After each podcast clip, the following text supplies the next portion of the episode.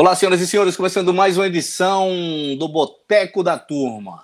Toda semana, toda semana a gente participa de um bate-papo conversando sobre palestras do IEA, tá certo? Então, toda segunda-feira a turma do, do IEA reúne e um convidado aí faz um breve resumo de algumas das palestras que estão presentes lá no iea.com.br, você vai encontrar lá em janvaelan.org tá bom? Lembrando que aqui é só semente para reflexões, tem nada de verdade aqui, é só tipo fã-clube, os torcedores de um time que gostam aí e, tão, e vão falar hoje. O tema de hoje, é, estamos em 13 de julho de 2020, ah, o tema vai ser Maestria Pessoal, modo da interação com a realidade. Ela está no grupo 4, módulo 19, e é com você, Esther. Boa noite, seja bem-vinda. Boa noite, boa noite a todos. Vou dar início já então. Maestria pessoal, modo de interação com a realidade. A face humana é multidimensional. Ela não foi feita para existir somente nessa faixa de realidade, mas seja lá quem a idealizou, o fez para ser vista e observada por outros níveis. Após um período na idade humana, uma trava nos foi colocada e perdemos assim a noção de que somos um ser multidimensional. Quem passa pela experiência humana agrega ao seu espírito algumas convenções mentais que o leva a ter também um espírito multidimensional. Mas nós nos perguntamos: um espírito já não é multidimensional? Não. Às vezes o corpo morre e o espírito se vê livre daquele corpo mas ele não vê um palmo diante do seu nariz. Enxergam menos que nós enxergamos aqui na nossa horizontalidade. Outras vezes, o espírito se livra do corpo, está na espiritualidade, consegue perceber a horizontalidade que ele está e é capaz também de perceber outras faixas espirituais. O modo então como lidamos e interagimos com a realidade no qual estamos inseridos e a qual percebemos é um fator resultante da circunstância, da realidade que nos faz nascer condicionados para aquilo que nos é apresentado. Despertar em nossa intimidade uma condição que possa transcender a condição média dos seres humanos e passar a interagir não só com a realidade que está, mas também com outras faixas de realidade nos leva a sermos mestre de nossa própria conduta. Passamos a tomar conta de nós mesmos, ou podemos até se deixar ser guiado ou orientado por outras inteligências. E ainda, se achar que deve ou se seu espírito tenha se programado para isso. O ser humano é um ser multidimensional. Essa afirmação nos parece ser um paradoxo pois só enxergamos essa dimensão. Nós nascemos com o corpo animal, nossos olhos só veem o que os outros, que os olhos de outros animais veem. Então, a princípio, parece ser um paradoxo, mas os postulados da ciência quântica estão começando a demonstrar que a realidade não é só essa. A não localidade, por exemplo, afirma que não é preciso estar no mesmo lugar com outra pessoa para interagir com a mesma. Podemos interagir pela mente ou pela consciência com outras pessoas usando da telepatia, que já é cientificamente comprovada. Na intercomunicabilidade, falta ainda a ciência transcender e entender que pode existir sim comunicação entre mentes que não estão numa mesma faixa de realidade. Aos poucos, as ciências vão rompendo as fronteiras e os limites que nos fazem cegos em relação às muitas possibilidades do ser humano.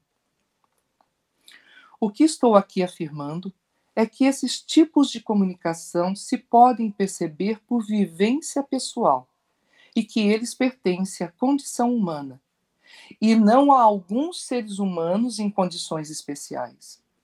Só que essa condição humana está travada, selada para não acontecer. Mesmo assim, somos seres multidimensionais que pode sim abrir canais cerebrais com diversas realidades, isso se devidamente sintonizadas. Mas pense bem: se além de administrarmos essa realidade, que já é uma loucura, como seria então administrar várias realidades, como a realidade espiritual e as dimensionais? Seria estranho. Mas a vida natural seria essa, porque não há distância entre mentes particularizadas, pois todos nós somos multidimensionais. Quem lacrou essa condição humana não o fez para nos facilitar a vida. Ele o fez por outros motivos, que é o de se servir da humanidade. Nós, seres humanos, somos potencialmente uma antena, que tanto pode receber inúmeras vibrações de inúmeras dimensões e, como uma TV, conseguir pegar diversos canais ou não conseguir sintonizar nenhum. As transmissões existem, podendo ser decodificadas ou não, mas muitas vezes a mente humana é invadida por elas e não estamos preparados para lidar com isso. Veremos agora a interação humana com a realidade. Os seres humanos necessitam de três processos que são canalizados pela mente para interagir com a realidade. O primeiro processo para interagir com a realidade é o da assimilação da realidade aparente. Ao nascer, o ser humano necessita de tempo para assimilar os padrões da realidade em que ele está inserido. Realidade essa que já existia antes do seu, antes do seu nascimento, já se encontrava muito bem estabelecida e a qual necessitamos, necessariamente deverá interagir. Esse processo de assimilação da realidade é muito violento para o psiquismo de um ser humano recém-nascido, pois esse é obrigado a colar psiquicamente todas as informações que o mundo e os pais passam para ele, e entre elas estão o nome que recebeu, o que é certo ou errado, rezar para Jesus todas, no... todas as noites, e outras milhares de colagens ao qual esse ser se habitua e assim fica viciado em colagens psíquicas e sem elas ele não vive. E é dessa forma que nós, seres humanos, vamos assimilando a realidade aparente. Nosso cérebro tem três funções para assimilar a realidade. Ele captura as informações, memoriza e depois raciocina criticamente sobre o que foi memorizado. O problema está se o que é memorizado é sempre a mesma coisa, reafirmando as mesmas informações ou padrões de maneira repetitiva. E assim sendo, o raciocínio crítico vai estar sempre muito pobre, ficando estacionado e disponibilizando para o seu psiquismo sempre a mesma mensagem. O ser, o ser humano acostumou-se a pensar que possui somente um corpo animal e uma identidade que lhe foi dada, sendo esta criada pelas circunstâncias de sua realidade e que tornou inevitável a personalidade que tem. Esse tipo de marcação é possível, pois durante toda a história humana nos movimentamos sobre um palco onde o cenário foi sendo impregnado durante milhares de anos por infinitas colagens psicológicas, tornando-se as mesmas padrões viciados historicamente que perpetuam assim uma realidade aparente. Como vocês estão? Como fazer então para transcender essa assimilação limitadora que a vida lhe está impondo e despertar um eu mais profundo em si mesmo? Para transcender essa assimilação, deveria cada ser humano criar um código ou uma técnica para que possa movimentar-se para além do ponto do seu condicionamento e assim despertar um eu profundo, vivendo de forma livre e ampla. Para aprofundarmos nossa interação com a realidade e quebrarmos os condicionamentos biológicos, devemos inicialmente saber utilizar técnicas de respiração e de meditação um bom exemplo é Paramahansa Yogananda, que desenvolveu uma forma própria de meditação. Ele parava, aumentava o ritmo respiratório, fechava os olhos e se perguntava mentalmente: O que é que está por trás da escuridão dos meus olhos fechados? De tanto ele fazer isso, ele se apartava da realidade condicionada, cuja assimilação viciada estava toda arquivada nos caminhos memoriais das sinapses de seu cérebro, e de tanto ele se perguntar e se calar, um eu diferente do eu usual dele é que respondeu, e assim ele tocou o seu eu mais profundo. Segundo processo para interagir com a realidade é o da convivência com tudo que nela está inserido no âmbito daquela realidade aparente. O processo mental de um ser humano para aprender a conviver com essa realidade aparente é complicada, pois não acaba nunca. Toda a hora a gente se defronta com mudanças tecnológicas, situações de conflitos pessoais ou grupais, sendo obrigados a conviver também com os mais variados tipos de conhecimentos. Mas muitos os deixam de lado e preferem somente a crença e se fecham nelas. O terceiro processo para interagir com a realidade é a da consciência com o que está situado além da condição natural humana, além da percepção trivial com o que é aparente. O processo mental humano para interagir com a realidade e com tudo que nela está inserido é um processo que acontece a cada segundo. Mas nós, seres humanos, não trabalhamos esse processo de forma consciente. Ele é automático, como também não trabalhamos direto a sua assimilação, porque desde criança nos acostumamos a ser, sem nos perguntarmos: será que isso é assim mesmo? Assim, nossos olhos passam a ver somente o que a mente estabelece como real. Veremos agora o modo como nós humanos interagimos com a realidade. Existem três processos mentais que são fundamentais. O primeiro é o que faz com que a gente assimile a realidade aparente. O segundo faz com que convivamos com o que estiver dentro dessa realidade. O terceiro é a nossa coexistência com coisas, com seres, com possíveis outras dimensões que estão além da fronteira da nossa realidade aparente. Ou seja, a coexistência com o que está situado além da condição natural humana, além da percepção trivial com o que não é aparente, como, por exemplo, espíritos. Esses três processos mentais canalizados pela mente do ser humano não houve e não há nenhuma escola que tenha estudado para melhorar o nosso desempenho no zelo, no cuidado que devemos ter ao usar esses três processos mentais. O primeiro canal utilizado pela mente humana é o de assimilar a realidade aparente. Nós assimilamos o mundo utilizando sentidos e decodificação cerebral através da classificação memorização e raciocínio. Isso faz que surja um modelo de entendimento lógico-racional.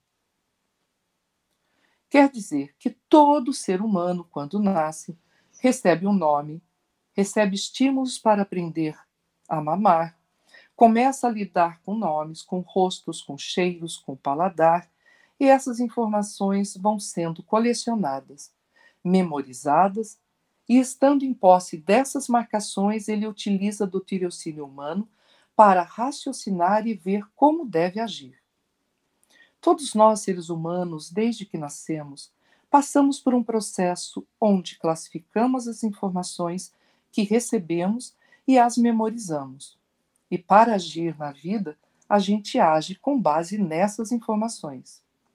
Isso cria um modelo de entendimento lógico-racional que é igual ou quase igual a todos que pertencem à condição humana, pois nem todos os humanos têm o mesmo nível de experiência. Por exemplo, a vivência familiar não é igual para todos, pois tem aqueles seres humanos que vivem durante toda sua vida em um orfanato e não tem em seus registros uma vida familiar. Sendo assim, os diferentes modos como cada um de nós vivenciamos o movimento da vida pessoal, nos leva a ter também diferentes entendimentos lógicos. O segundo canal, utilizado pela mente, é o de conviver com os elementos da realidade. O primeiro elemento do segundo canal é o sentimento. Quantas emoções um ser humano sente ao dia? Quanto de trabalho químico o nosso corpo faz para registrar em seu psiquismo, desde o momento em que nasce até a sua fase adulta, interações eletroquímicas, sinapses e registros nas longas estradas neurais do nosso cérebro. Para que eu conviva com qualquer pessoa, conhecida ou não, com situações, com circunstâncias da vida, com meus erros e, erros dos outros, tudo se move a sentimentos e emoções. A convivência com tudo que há nos leva necessariamente a, a gerar emoções, por mais discretas que elas sejam. Vamos então aprofundar a nossa percepção no campo da convivência e transcender o nosso modo limitado de conviver com a realidade e com tudo que está inserido nela. Como, por exemplo, cavalo, gente, Corinthians, FHC, Lula, Trump. A soberania pessoal passa necessariamente pelo controle das emoções. Só que o controle das emoções passa necessariamente pelo controle da respiração. Então, sem a arte da respiração, você jamais será senhor de suas emoções na convivência com outras pessoas ficando sempre refém do humor de outros. Mas quando você está no controle do seu humor, pode todo mundo estar na pior, mas você está centrado. A respiração tem também a função de eliminar qualquer tipo de dor. Os grandes yogis sabem disso, pois a respiração bem aplicada não permite alteração no seu modo de vibrar, tornando-se alguém imperturbável. Você pode até ficar triste ou alegre, mas se mantém imperturbável e sereno. O que não devemos fazer é deixar de homenagear a vida, criando problemas ou não sabendo agir com os problemas que a vida ou pessoas possam nos trazer. Isso é maestria espiritual e pessoal na arte de, ligar, lidar com pai, mãe, filho, irmão, cunhado, tio, agregado, vizinho, ou o que estiver no âmbito de sua realidade. Respirar é elemento essencial da vida e para realizá-lo temos recursos grátis que estão disponíveis na natureza e que é usado a cada segundo da vida. Sendo assim, alcançar a maestria não é difícil e está ao alcance de todos, principalmente de quem souber utilizá-lo com sabedoria. O segundo elemento do segundo canal é o intelectual, tendo inseridos nele dois elementos, o do conhecimento e o da compreensão. Que nível de conhecimento devemos ter para obtermos compreensão? E essas compreensões nos darem condições para observarmos o cenário político, religioso, sem que tenhamos preferências ideológicas ou extremistas.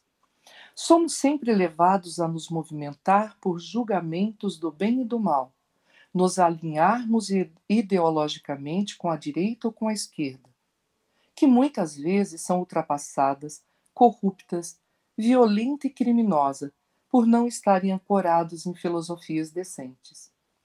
Somos levados a nos movimentarmos por tradição histórica. É fundamental que nós tenhamos posição crítica para poder entender o modo como estamos convivendo com os elementos da realidade.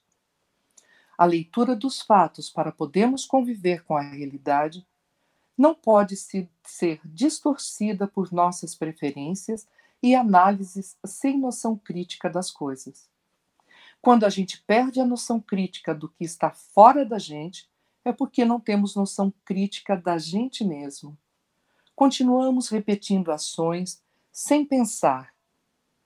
Nós devemos ser generoso com amor, com carinho, compaixão e tudo que pudermos dar de nós mesmos, mas não podemos perder a capacidade de ler os, os fatos e ter opinião crítica no sentido de conviver com os elementos da nossa realidade.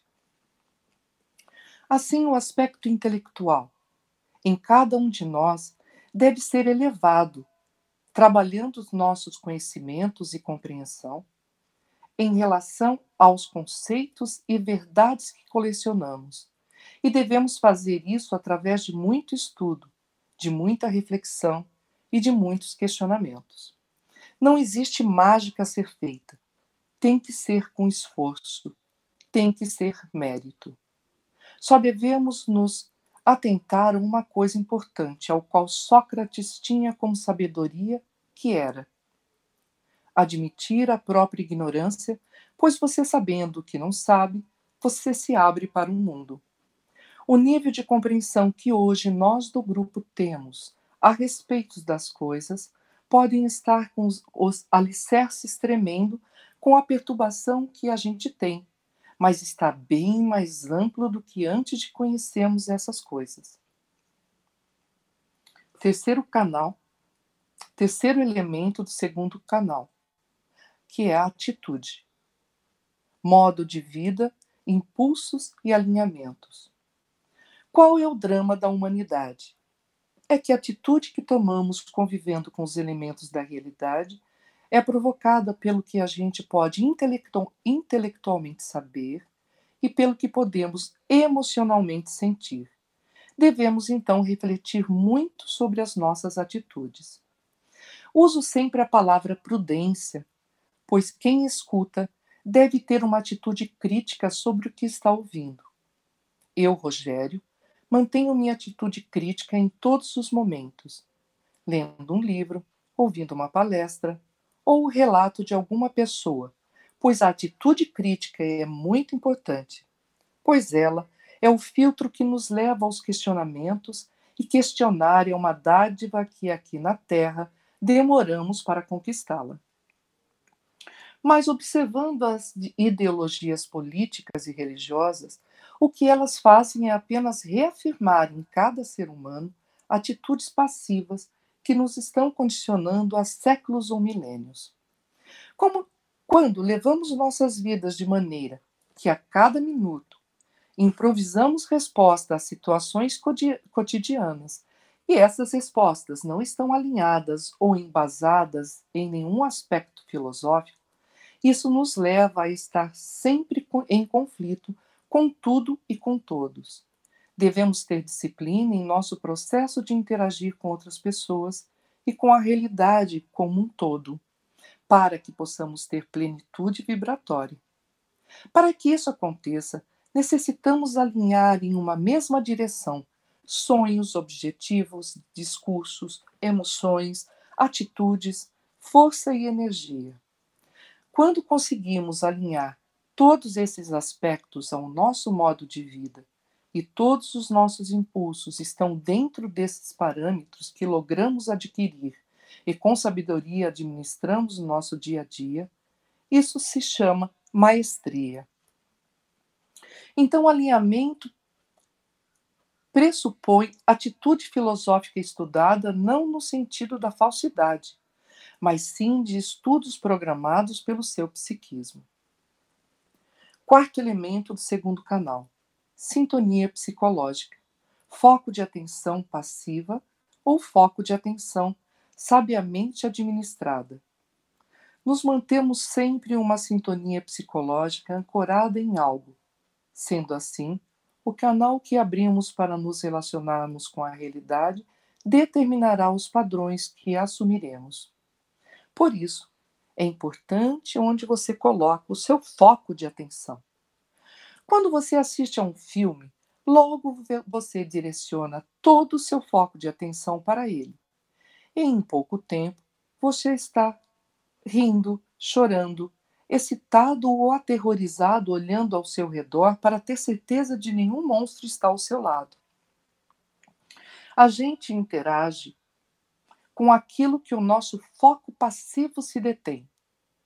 Hermes Trismegisto dizia: Onde você coloca o foco de sua atenção, para ali você converge toda a sua energia. Há também maestria na arte da sintonia psicológica, e para isso deve haver prudência de todos aonde sintonizar seu foco de atenção. Atenção no se ligar a um programa, atenção no se manter distância psíquica prudente de certas pessoas ou situações e com elas interagir com os devidos cuidados. esses cuidados são importantes para que elas não o tirem do seu alinhamento psicológico. Quinto elemento do segundo canal: novos paradigmas, choque da retomada de convivência com extraterrestres. Extraterrestre é um exemplo de um novo paradigma, mas além deles, há muito mais elementos que estão dentro da faixa de realidade que a gente vive e teremos que conviver. Mas a questão é: como andam nossos processos de canais mentais para interagir com essas questões. O rebanho humano é violentamente passivo no campo da assimilação da realidade, medíocres na convivência com os elementos da mesma, pois não possuem a arte de assimilar o novo. Sendo assim, o que esperar dos seres humanos na retomada da convivência com, com seres extraterrestres no descortinar da revelação cósmica? O terceiro canal utilizado pela mente humana é o da coexistência com a realidade. O primeiro aspecto do terceiro canal é o da percepção condicionada. Essa nos leva a só convivermos com o âmbito interno da nossa realidade. O segundo aspecto do terceiro canal é o da mediunidade. Essa implica em percepção sensorial, extrasensorial e comunicação. A mediunidade é um componente importante para a coexistência com a realidade mais ampla, mas ela já vem meio que empacotada antes do nascimento de cada pessoa. E vindo empacotada, a gente pode desenvolver ao longo da vida ou não. Terceiro aspecto do terceiro canal: o autoconhecimento. Compreensão da própria personalidade e do mais íntimo de si mesmo. Quanto mais você compreende sobre a sua personalidade e sobre o mais íntimo de si mesmo, mais habilitado você está para coexistir tanto com a realidade a qual você está inserido, como numa realidade maior. Quarto aspecto do terceiro canal: sintonia espiritual e intuição. Muitos, muito além do pensar e do sentir, isso nos leva a três questionamentos fundamentais que devemos fazer. Primeiro, o que é que eu poderia estar fazendo de diferente no comando desses processos através dos quais interajo com a realidade? Segundo, é conveniente para o meu atual marco de conquista mental e espiritual saber mais? Terceiro, é conveniente para o meu atual estado psíquico e espiritual, além de saber mais, procurar conviver com seres de outras faixas de realidade? Cada pessoa deverá ter suas próprias respostas. O próximo tema é equilíbrio pessoal. Seja para lidar com a realidade que a gente vive ou com a realidade que a gente sabe que existe, mas está além do usual, é necessário livrar-se dos seguintes aspectos que chamamos de venenos. E eles são desequilíbrio emocional, apego e zona de conforto, que é a inércia. Quem não tem equilíbrio pessoal, nos pontos acima citados e em outros, não tem como melhorar no modo de interação com a realidade para atingir uma maestria no modo de lidar com eles. O Mentalma trabalha o tempo todo esses aspectos para fazer uma reforma íntima. É necessário se livrar desses venenos, pois nós aqui na Terra temos de realizar tarefas, mesmo que não que nós não queiramos. Essas tarefas são chamadas de missões, desde as mais simples, como, por exemplo, uma, uma missão familiar com pai, mãe, filho, irmão, e essas já são necessar... essas já necessitam de equilíbrio para realizá-las. Existem alguns tipos de missões que podem ser espiritual ou extraterrestre. O primeiro tipo de missão espiritual é você nascer, ter uma infância normal, uma adolescência normal, e na idade adulta algo acontece e você então começa a lidar com certas situações que vão abrindo seus arquivos espirituais e você vai aprendendo o contexto e seu livre-arbítrio decide se você vai usar ou não da sua capacidade para cumprir aquilo que a vida lhe está convidando. O segundo tipo de missão espiritual existe, existem casos que não há opção, pois desde criança você já convive com espíritos e isso traz muitas restrições a, a essa vida. Temos como, por exemplo, Chico Xavier. E nesse tipo de missão não há livre-arbítrio. O terceiro tipo de missão espiritual acontece desde criança. Desde criança, você já é violentamente invadido por espíritos que literalmente o detestam. Esses espíritos ancoram nesse ser por vingança espiritual e passa a vida cheio de dramas, síndromes e outros, chegando este a enlouquecer.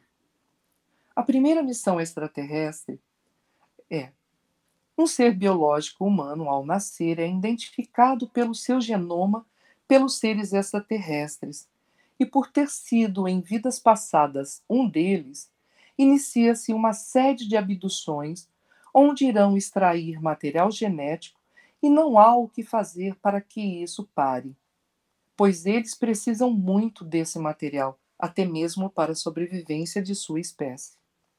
O espírito dessa pessoa, antes de nascer, já concordou com esse tipo de ação. Ela já vem consciente do que está fazendo. Segunda missão extraterrestre. Uma pessoa nasce e com 10, 11 anos começa a desenvolver superinteligência e não tem a opção de ser alguém normal. Essas crianças servem para os seres demos que ficaram presos nesse universo biológico, utilizarem os mesmos para escreverem dezenas de livros para eles. Outros com 14, 15 anos doam óvulos e, sem saber, já têm dezenas de filhos pelo espaço afora e não têm a menor ideia. Os seres extraterrestres não vem muito problema de se utilizarem de nós para os seus propósitos, pois percebem que nós mesmos não respeitamos as nossas vidas, com guerras, abusos de todos os tipos, e assim nos fazem de cobaia, não lhes causando maiores problemas. Como não nos causa problemas usarmos os animais como co cobaias em laboratórios, não significando que isso seja correto. Percebam, os três canais que nos permitem interagir com a realidade, eles não estão condicionados ou eles não são condicionados ou travados à toa. Nós somos cobaias sendo utilizados para diferentes experimentos e nada podemos ainda e, na, e não podemos ainda ficar livres disso. O que nós chamamos de missão que muitas vezes têm um ar de nobreza, mas essas missões são poucas. Existem outras heróicas que o mundo não vê. Mas sem eles, bilhões desses seres jamais sairiam dos umbrais onde estão alojados. O contexto de qualquer missão é sempre muito complexo. Observação: o grupo espiritual que as pessoas do IEA pertencem trabalha em dois sentidos ou de servir a todo tipo de trabalho espiritual, no sentido do socorrismo, e o segundo é o da liberdade mental para puxar um certo padrão para o quarto logos, ao qual faremos parte, e que é o do conhecimento esclarecido. Vimos que os três canais anteriormente citados unem, ligam, vinculam, conectam uma consciência particularizada com a realidade que vivencia, seja essa realidade comumente perceptível ou não. Essas percepções dependerão dos canais que estão disponibilizados em cada consciência. Vimos que essas percepções podem interferir na vida das pessoas. Como seres humanos, somos um foco de possibilidades e progresso, não só para a nossa própria condição pessoal, mas também de outros seres que podem estar se servindo desse nosso progresso pessoal para propósitos mais elevados ou outros nem tantos, mas que são necessários. Nos perguntamos como conviver com essa confusa situação de vida e ainda conseguir alcançar maestria? Jesus disse: Aquele que busca a verdade não deixa nunca de buscar. Porém, ao descobrir, ficará estupefato, ficará perturbado. Depois isso passa e você se equilibra, tornando-se senhor do processo e com sabedoria atingir a maestria. Quando paramos para observarmos atentamente a realidade, percebemos como a vida se dá. Se, tra se traçarmos uma relação de causa e efeito, quando se vê uma natureza completamente assassina, em que todas as espécies, desde a ameba até a forma de vida mais complexa, pluricelular que somos nós, seres humanos, e que todas elas nascem com um genoma que as impelem a destruir outras vidas para se manterem vivas e no controle, utilizando-se do poder, deveríamos nos perguntar que tipo de Deus bondoso faz com que todos os animais da natureza e nós, seres humanos, pensantes, já nascessem com essa disposição à violência. Será possível um Deus bondoso gerar tal obra? Ou será que algo deu muito errado no momento de sua criação? De qualquer maneira, nesses milhares de anos de existência, percebemos que cabe aos seres viventes que tenham racionalidade desperta, emotividade superior, o que, e que pode amar, consertar isso. Cabe aos agentes da vida que têm senso crítico e razão filosófica e emocional vinculado a uma inteligência desperta, consertarem o que os criadores disso tudo já não podem.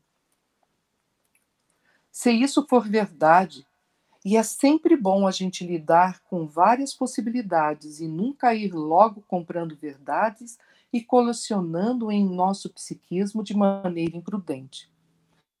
É importante a gente questionar sempre, mas se isso não for verdade, na hora que a gente analisar a realidade na qual vivemos, a explicação lógica que cabe nela é algo parecido, porque todas as outras explicações naufragam a um metro do, de, do cais, ou nem conseguem atravessar a nado porque são levados pela fé. As vestimentas do ser. Essa é uma segunda parte. A realidade maior e as dimensões do ser, do saber, do sentir e do agir. Na realidade em que vivemos, tudo se movimenta, mesmo você ficando imóvel, suas células vibram. Um ser humano se movimenta motivado pelo que ele pensa ou pelo que ele sente. Mas se esses dois campos, o do pensar e do sentir, forem campos com marcações equivocadas, com padrões primitivos e possuidores de arquivos que nunca foram sequer questionados, e tornaram-se colagens psíquicas desprovidas de qualquer senso crítico, impregnando uma personalidade e gerando sempre ações desprovidas de valores filosóficos, com certeza o agente dessas ações não é o seu eu superior. Sendo assim, o espírito ligado a esse corpo, o ego, que tem um trabalho, um projeto a ser realizado, nesse plano, não consegue, pois o ego, em vez de responder à necessidade do trabalho, prefere tomar uma cerveja no bar da esquina. Como não deixar que isso ocorra e fazer com que tenhamos maestria na nossa vida? Se nos concentrarmos no ritmo respiratório, que causa um encanto meditativo, adormecendo o mundo do que eu penso saber e do que eu penso sentir, permitirei meu verdadeiro ser, o ser mais profundo em mim mesmo, se manifestar através do meu eu. Mas para isso é necessário que o ego, ego abra mão de tudo aquilo que ele coleciona, verdades, emoções, e diminua o peso do campo do pensar e do sentir. Quando isso ocorre, algo se movimenta. Esse algo é a vontade do ser, o eu profundo, e não mais o eu ego se movimentando. Mas tem um detalhe: a consciência do ser pertence a um nível dimensional maravilhoso. Esse ser ancora sua consciência em um espírito.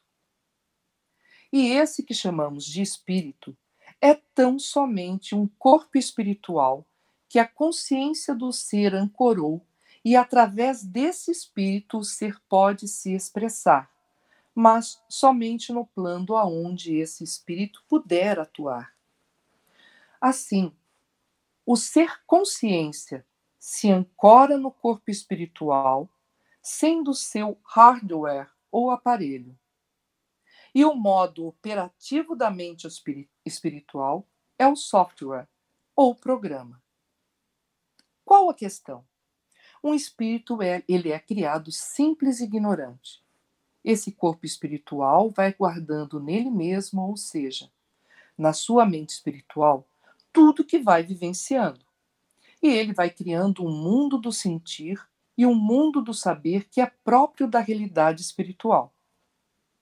Quando esse espírito vai ancorar num corpo transitório, no caso, em um corpo humano animal carnal aqui na Terra, esse corpo humano passa a ser o aparelho, o hardware, e o cérebro humano passa a ser o programa ou software a consciência do ser ancorou-se em uma mente espiritual. E o espírito agora está ancorado em um cérebro. O cérebro humano, nesse corpo animal, também cria um mundo do sentir e um mundo do saber.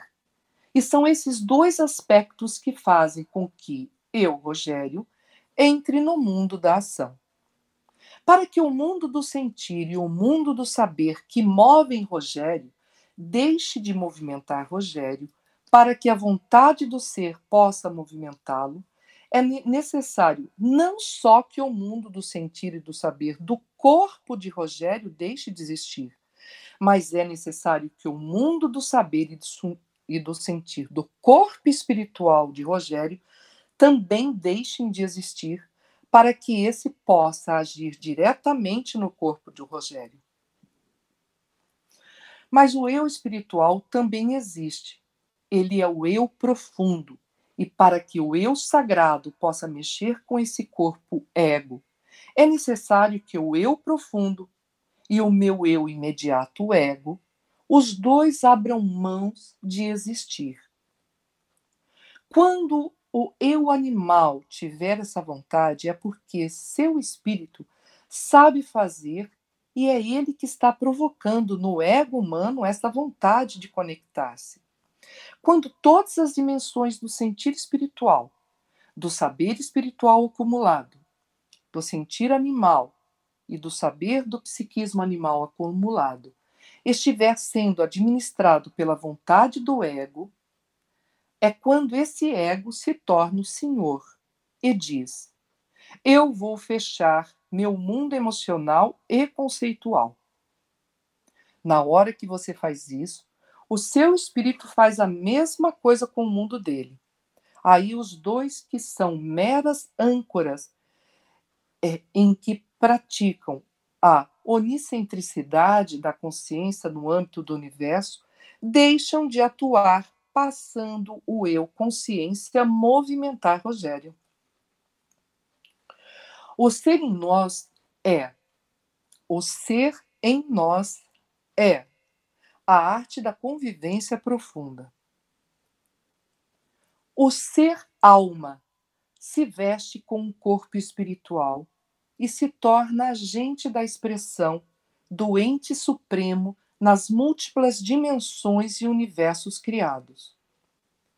O ser ancora a consciência dele no espírito para permitir que esse espírito produza corpos transitórios, para que esses corpos transitórios possam atuar nos campos mais sujos da criação. Mas se esse corpo transitório evoluir, o próprio ser usa o corpo personagem dele. A consciência, ou o ser particularizado, ancora a si mesmo no espírito, na mente espiritual, e esse se ancora no corpo transitório. Existem duas dimensões diferentes ao saber e ao sentir. Existe a dimensão espiritual do saber e do sentir, que é aquela que é peculiar, peculiar à mente espiritual individualizada, de acordo com o resultado das suas vidas. E existe a dimensão humana do saber e do sentir do ego da nossa personalidade, que é peculiar à condição do cérebro animal, conforme o seu discernimento e hábitos da vida atual. A dimensão do sentir do espírito. Elementos: software espiritual e força espiritual herdados de um ser supremo os sentimentos e sensações marcados nos arquivos espirituais são decorrentes das vivências do espírito, seja as ocorridas na realidade espiritual, como também quando submetidos a corpos transitórios. Aqui existe a maestria espiritual do bem conduzir as emoções e pensamentos. Quando não lhe é possível, surgem o apego e o desequilíbrio, e essas tendências, herança espiritual de si próprio, são levadas a todas as vidas. Em resumo, a dimensão do sentir do espírito, sentir espiritual, é elaborada e arquivada pelo seu próprio mérito e esforço evolutivo. Dimensões do saber do espírito. Elemento software espiritual e força existencial herdados de um ser espiritual. Observação: não é só o ser supremo que tem condição de doar de si mônadas. Os seres adiágia também podem dar de si mônadas. Os conceitos verdades, os conceitos verdades pessoais e valores do arcabouço intelectual do espírito serão sempre produtos de suas buscas e realizações intelectuais no campo da percepção e do conhecimento adquirido, cuja meta maior é a luz do conhecimento pessoal. Só se consegue fazer isso estando no corpo carnal. Isso só é válido nessa criação de Javé, não em outros universos. Em resumo, a dimensão do saber do espírito, saber espiritual, é elaborada e arquitetada pelo seu próprio tirocínio, mérito e esforço evolutivo. Observação: quando o corpo espiritual não adoece, quando administra as dimensões do sentir e do saber espiritual, sem afetação perturbadora, o ser passa a exercer a sua sabedoria a partir de sua investidura espiritual, habilitando-se mais e mais a atuar como personagem divina em qualquer quadrante existencial. Agora, isso é importante para se lembrar. Quando Javé caiu em sua própria criação, ele se despedaçou em infinitas partes. Em cada uma dessas partezinhas foi imantado um espírito. Cada um de nós, ao encarnarmos pela primeira vez na espécie humana, recebemos uma dessas partezinhas imantadas com um espírito. O DNA que nosso espírito hoje administra é o mesmo que começou a administrar desde a primeira vez que ele mergulhou na condição humana. Sendo assim, passamos a ser responsável por essa partezinha infectada, doente que recebemos. Nos tornamos responsável em deixá-la saudável. Então, não importa quantas vezes você encarne em um corpo humano, esse DNA do seu espírito será sempre o mesmo.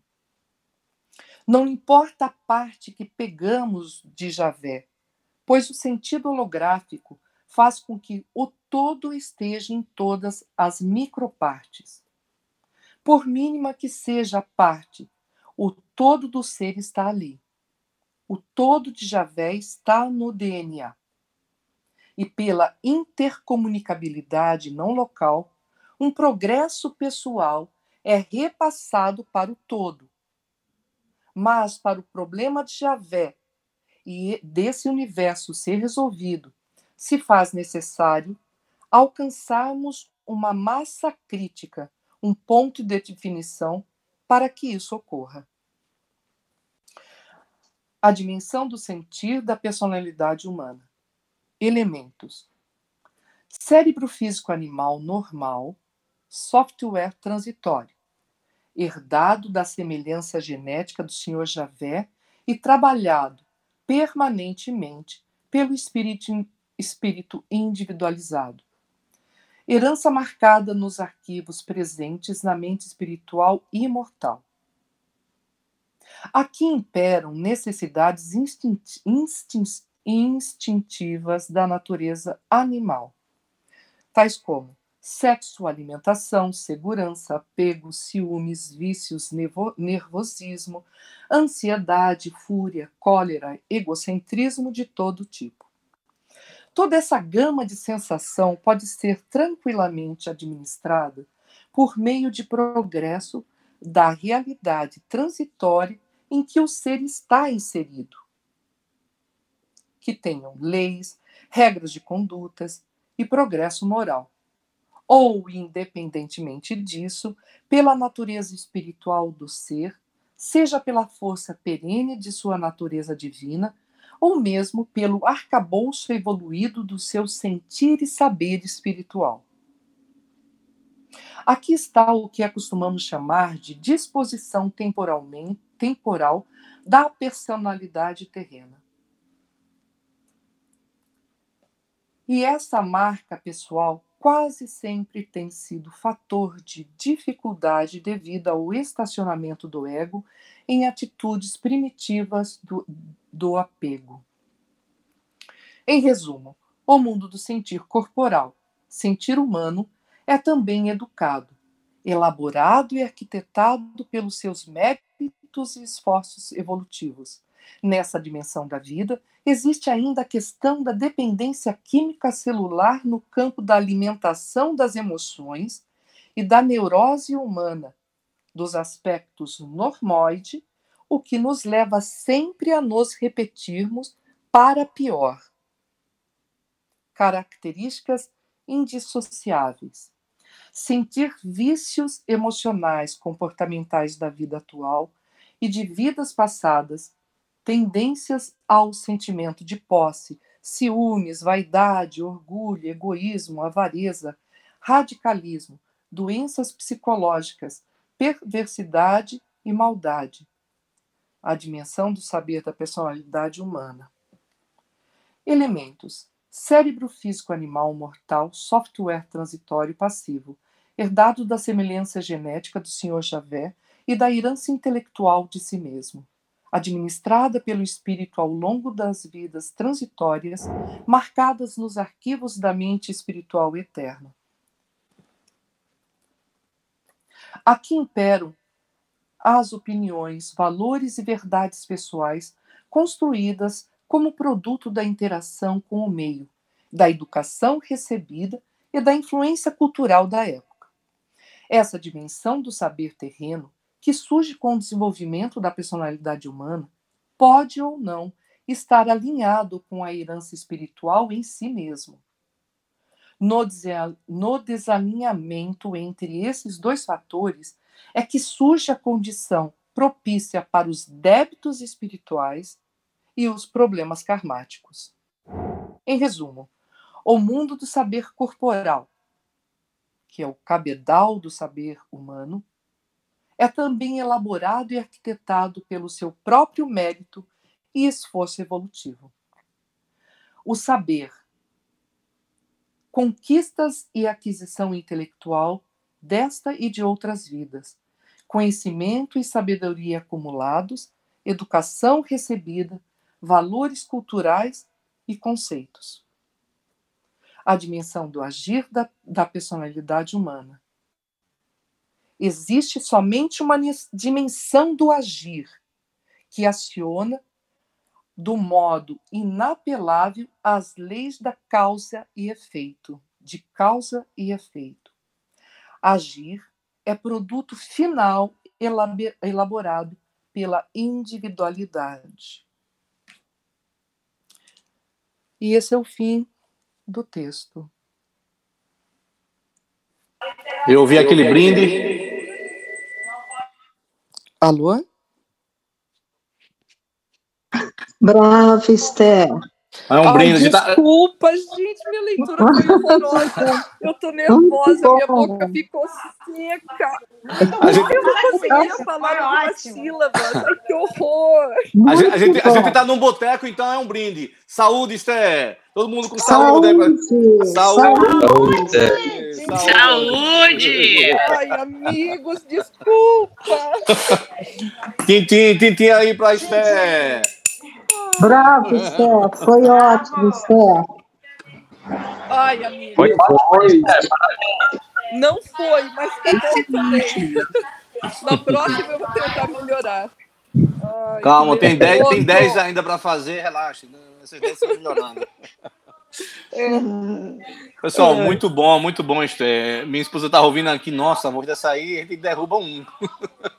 com tranquilidade, com, com tranquilidade, tão bom de ouvir você, pega no sono, assim, de, a gente fica flutuando. Isso que foi o meu medo.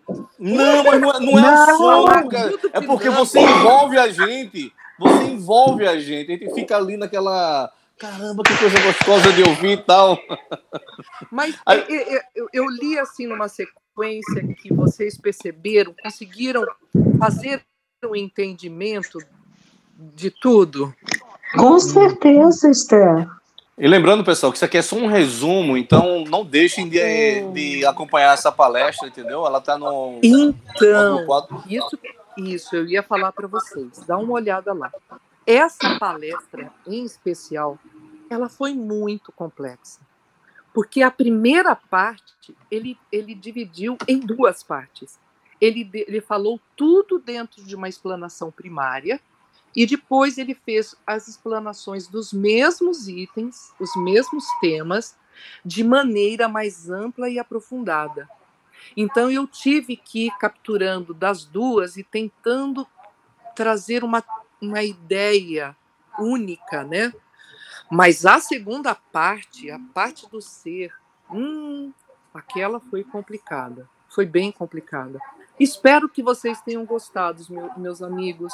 Eu fiz, olha, eu juro que eu trabalhei muito nisso para ver se se eu podia ser o mais claro possível com isso. Espero que tenha ajudado em alguma coisa. Tá? Eu agradeço a atenção de vocês. Esther, se, seria possível disponibilizar esse teu resumo? Com toda certeza, eu mando. Eu posso, eu só sei basicamente enviar por e-mail. ela vai me enviar, ela vai me enviar, eu, eu, eu vejo para você. Isso, viu? eu vou enviar. Pronto.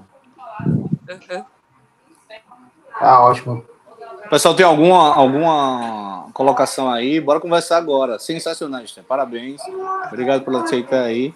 Pessoal, tem alguma colocação? Alguém queria comentar alguma coisa? É, ah, posso falar uma coisa antes? É, muitas vezes as pessoas acabam ficando muito tímidas para ler os textos, né? É que nem eu sei como eu fiquei nervosa aqui, minha língua ela grudava, eu não conseguia falar direito, mas hum é, se alguém quiser fazer algum texto e ficar com vergonha de ler, eu posso ler, é só mandar para mim e eu posso ler, porque muitas vezes as pessoas têm o texto, fazem o texto, mas acabam ficando envergonhadas para ler, porque também ficam nervosas, que nem eu fiquei. Mas a, a Jo, por exemplo, e eu, a Jo é muito boa, né? Marcinha é muito boa lendo. Eu me proponho, é, me prontifico a ler, tá? Se alguém quiser fazer, já tem alguma coisa pronta e quer apresentar, eu leio, falo de quem é, né, da pessoa, e daí a pessoa acompanha e depois vai tirando as dúvidas, né, do, dos outros, tá bom? Tá ótimo, Esther. Obrigada por compartilhar. Show. Show. É, Esther, é, só assim, uma, uma, uma, dúvida, não sei se, se seria possível, como o teu resumo foi muito amplo, né, muitos tópicos assim que foram abrangidos e é, muitas é, coisas terrível, complexas, amigo. né? Ai. Não, terrível não, foi ótimo. Fiquei assim, eu quero até o texto depois para poder ler com calma. Isso. Sabe o que, que, seria legal? Eu, se eu tivesse o e-mail de vocês, eu não, o Cris para o dá um jeito. O Cris, tá, o manda, não preocupa não. Né, antes de fazer a leitura, para vocês acompanharem com o texto. Ah, Isso seria tá. muito legal. É verdade. Daí, é. uma boa ideia para a próxima vez. Que eu te, eu te então. pedi o então. seguinte: se nessa agora, se seria possível agora você, por exemplo, é, dos tópicos que você viu aí, quais a, da primeira parte, onde ele apresenta, quais seria possível é, listar quais foram esses tópicos, só para refrescar aqui a memória da gente? Seria assim. É, ele diz a primeira coisa, né? Como é uma maestria pessoal, é o ele está fazendo uma equiparação um, como o que nós devemos fazer. Quem, tem alguém que pode fechar o som aí, porque eu fico com dificuldade de falar, tem, eu estou escutando vozes. Escutando vozes é ótimo. mas, mas é o seguinte, como ele fala que é maestria pessoal, é realmente como que você pode desenvolver em si mesmo uma capacidade para ter maestria com a interação com a realidade. Aí ele colocou assim, é, no primeiro tópico, ele relacionou o humano, que é um ser multidimensional. E em cima desse multidimensional, ele simplesmente coloca que, foi, que nos foi bloqueado esse aspecto em nós, a capacidade de interagirmos com várias dimensões. Mas mesmo ela ter sido bloqueada, nós ainda conseguimos alguns contatos com canais espirituais, outros canais, contatos extraterrestres. Então, sim, nós conseguimos ainda manter, sim, e perceber que existem essas outras dimensões. Então, ele fala que, que nós, uh, uh, essa interação humana com essa realidade precisa ser melhor pesquisada. Então, foi trabalhado aqui. Ele, ele desenvolveu, ele disse que existe, seria necessário três processos que são canalizados pela mente para interagir com a realidade. Dentro desses três processos, o primeiro processo seria da assimilação da realidade aparente, o segundo, da convivência com a realidade aparente, o terceiro processo, com a coexistência com o que está situado além do que é aparente, e cada um deles vai se abrir em canais. O primeiro canal foi da assimilação. Só que não tem, ele não cita nenhum, existe todo um texto desenvolvido, mas não tem vários tipos de elementos. Foi só um texto único. Agora, o segundo canal de convivência, ele teve cinco elementos diferentes. O primeiro elemento foi o sentimento. O segundo elemento, conhecimento e compreensão. O terceiro ele, elemento foi a atitude que são impulsos e alinhamentos que nós, nós temos que adquirir, né? Eliminar os impulsos e entrar dentro de um alinhamento. O quarto elemento foi sintonia psicológica, que é onde nós colocamos o nosso foco de atenção. O quinto elemento são os novos paradigmas. Aí ele entrou com o terceiro canal, que é o canal da coexistência. O segundo canal era a convivência, né, que teve os cinco tópicos. Esse terceiro canal é da coexistência, Aqui existem também quatro elementos diferentes para serem observados. O primeiro elemento foi a percepção condicionada. O segundo elemento é, é a mediunidade, percepção sensorial, extrasensorial e comunicação. O terceiro elemento é o autoconhecimento. E o quarto elemento, sintonia espiritual e intuição. Depois, a segunda parte vem com o, a, a vestimenta do ser, tá? Que aí ele vai trabalhar as dimensões do ser, do espírito, dentro do aspecto saber, do, do aspecto ser, saber e sentir. O agir aí não existe. O agir é só no mundo humano, na personalidade humana, que é agora na outra dimensão, última dimensão que nós estudamos, que foi a dimensão da personalidade humana, que nós vimos o saber, o sentir e o agir. Então foi essa as divisões em cima delas as explicações. Eu ajudei um pouco, meu amigo? É, é, deu aqui uma, uma clareada bastante. É, então, só para re revisar, a primeira, na dimensão do ser humano, é saber sentir e agir. A dimensão humana, é isso? Na dimensão humana. Porque, na verdade, seria muito legal vocês assistirem. Gente, essa palestra, ele acaba explicando claramente o que é o ser consciência, como ele vai se ancorar num espírito, no ser espiritual, no espírito, aonde esse espírito vai se ancorar no corpo transitório.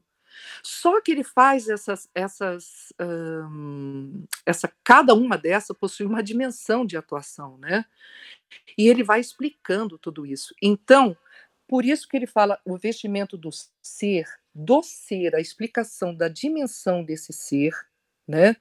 É, do ser consciência, do ser primordial, o primeiro.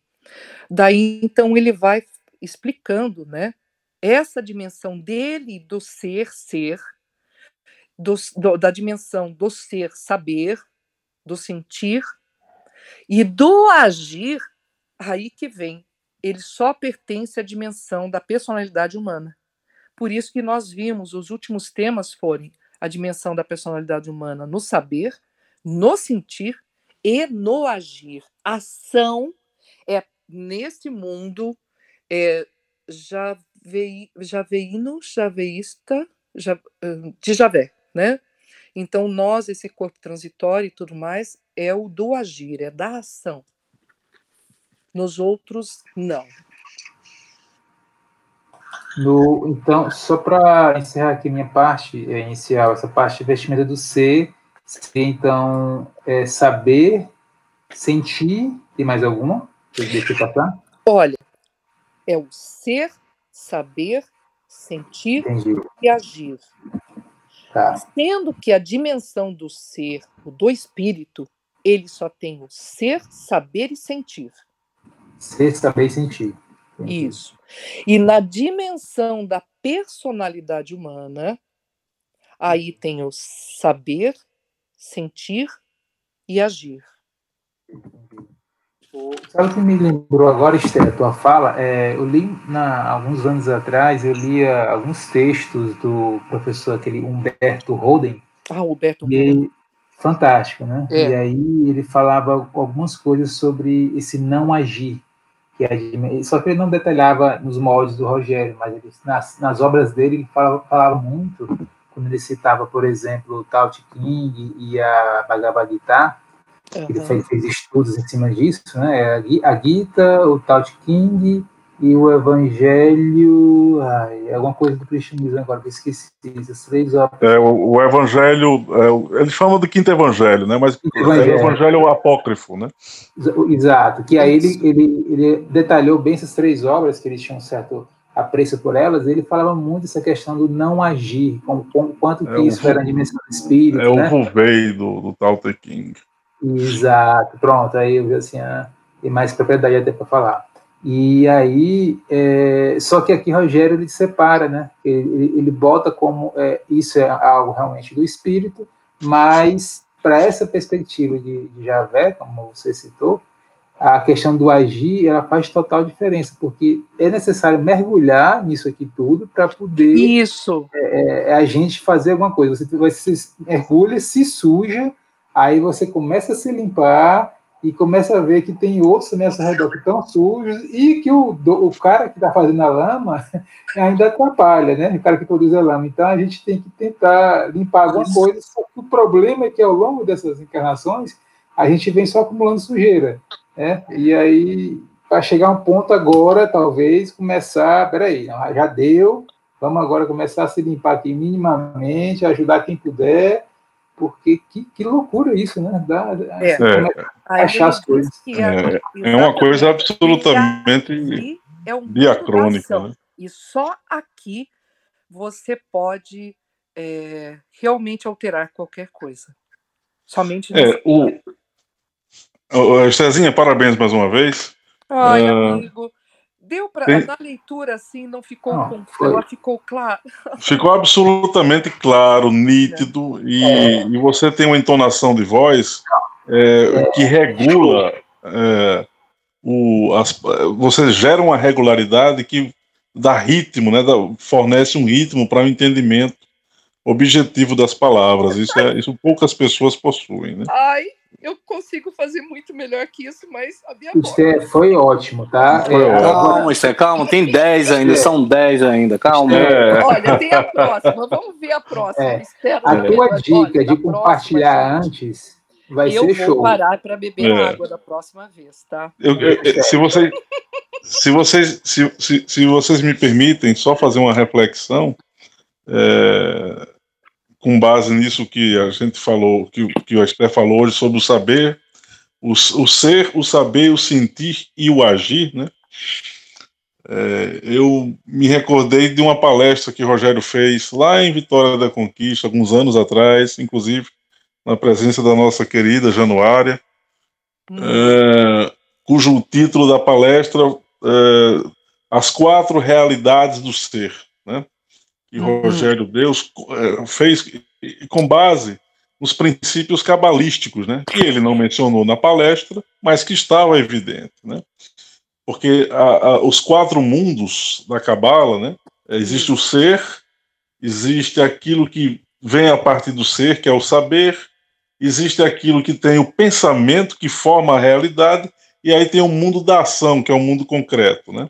São os quatro níveis. Eu estou aqui fazendo uma, como é que fazendo uma gambiarra para não complicar com os termos muito é, técnicos da cabala, né? Mas é basicamente isso aí também que a Estezinha leu, porque essa palestra que ele deu é, alguns anos depois, mas ainda permeava essa ideia desses quatro níveis de, de, de, condição do ser, do psiquismo, mas também da própria realidade, né? Então, quando você pega o nível do saber, aí isso tem, isso, eu acho que ele já estava ali recebendo as perspectivas conceituais sobre Sofia, né? já que sabedoria, Sofia, é a personificação da sabedoria, e é, na Cabala, Sofia é Rockma.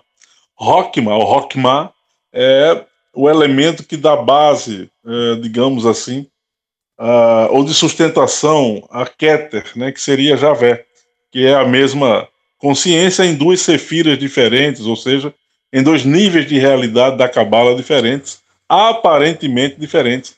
Então, esse saber, ele só pode ser compreendido pelo, pela ação, pelo, pelo último nível que a Esther falou ali. Né? É, você só pode evoluir através da ação, pelo pensamento.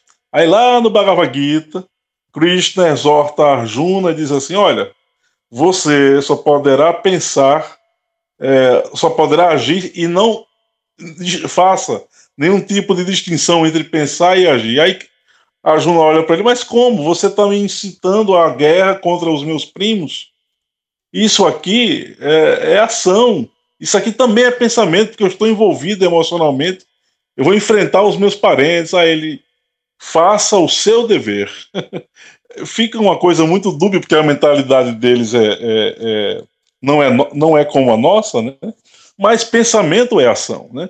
A partir do momento que você gera um tipo de pensamento, isso aqui está carregado de uma intenção, e essa intenção, ela inevitavelmente, ela se plasmará na realidade, né? Isso aqui pode ser uma realidade astral, pode ser uma realidade física, pode ser, pode ser qualquer outro tipo de realidade. Então, essa parte aí ela é muito massa, porque entender esses quatro níveis do ser é fazer essa relação, né? não só é, do ser como um ser particularizado, né? com uma consciência quântica particularizada, mas a própria realidade que a gente está descortinando, universal, e nos níveis que sustentam a realidade universal, no caso, os níveis da espiritualidade superior, operacional, laboratorial, enfim, os níveis que a gente vem aí observando na revelação cósmica. É muito massa.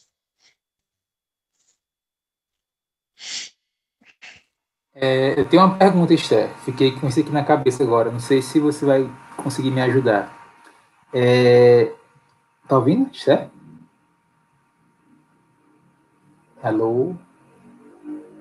Esther? Estou aqui, estou aqui. é, beleza. Não, eu fiquei pensando agora, quando você falou, e agora com a fala do Josian também, me agregou, aqui, me veio aqui algumas, algumas ideias loucas na cabeça. Se a perspectiva, essa dimensão humana é a única que tem esse agir, e a gente está aqui partindo aqui da, da premissa da criação de, de Javé, indevida tal, é, que foi feita a partir da, da faixa laboratorial né, de Perpério, que gerou esse negócio aqui que a gente chama de universo material e antimaterial de Javé.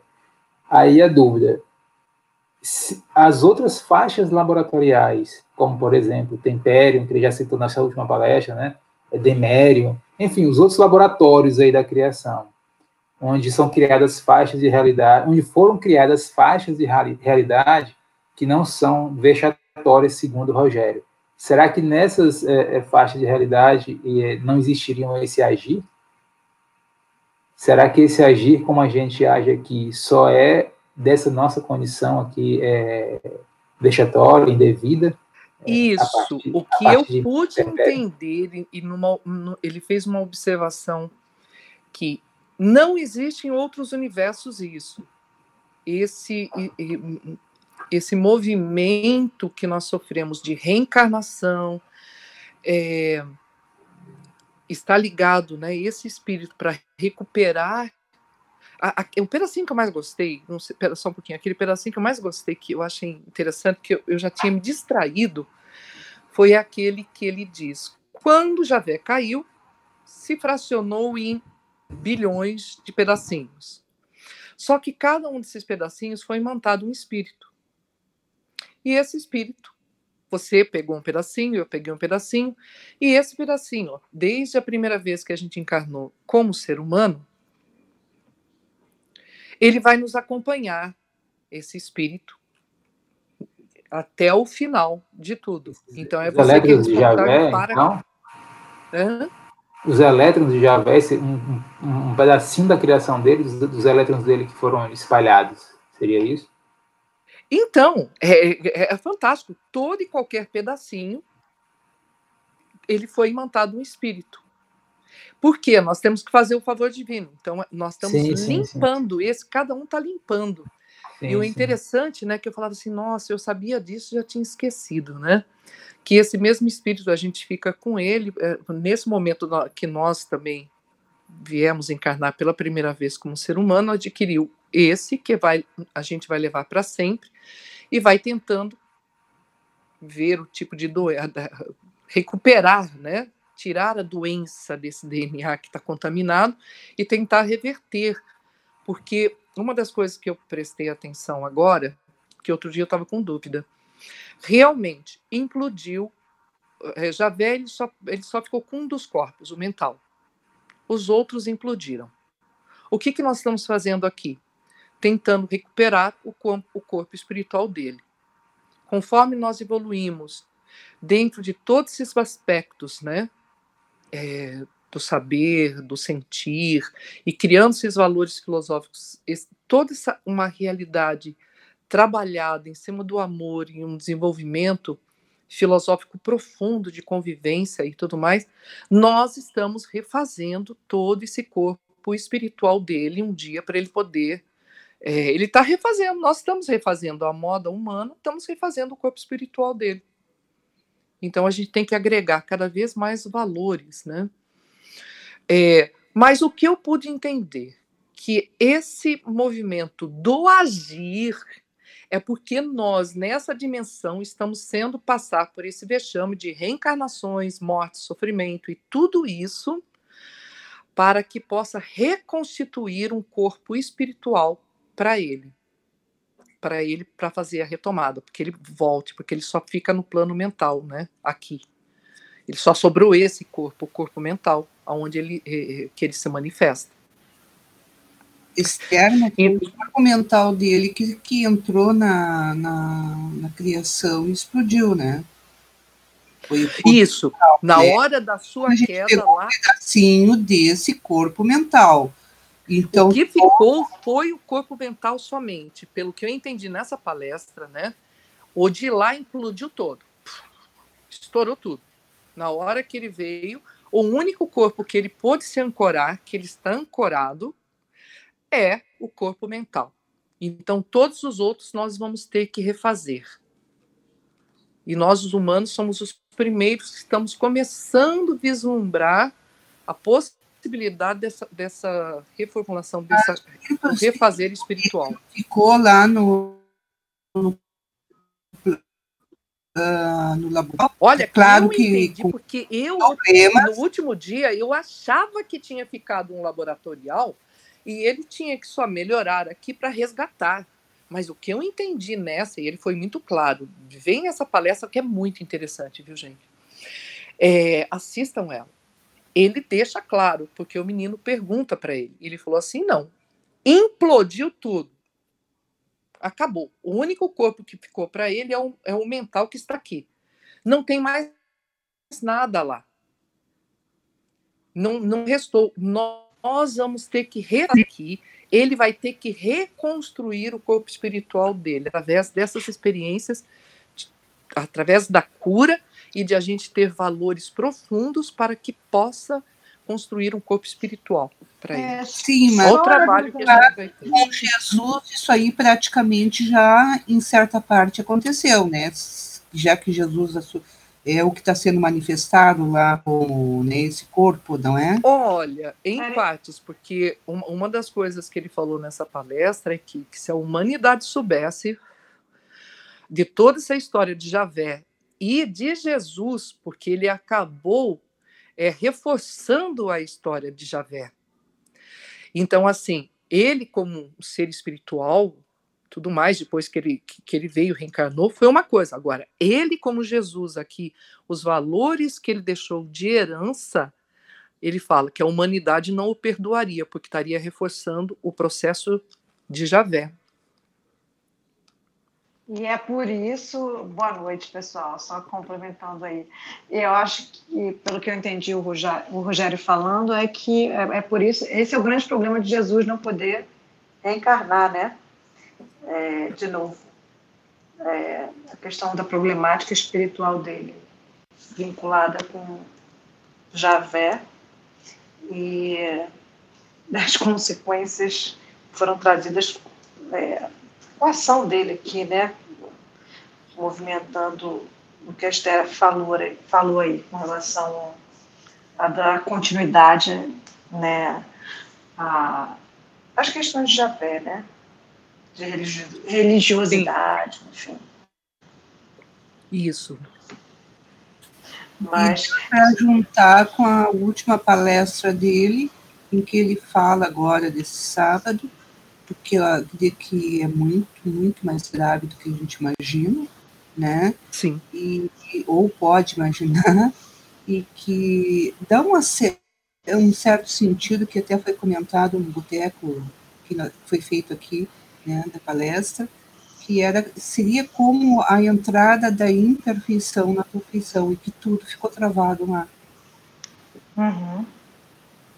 E uma coisa que eu não sabia também é que cada vez que há um progresso nosso, isso eu sabia, né?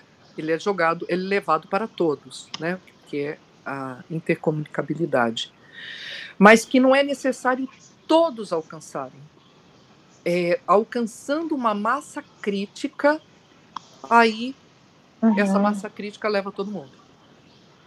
leva tudo. É interessante isso. É, eu não, eu não, não tinha me atentado a isso, não. Agora, uma, uma questão, Esther, eu acabei que eu não consegui ver a palestra.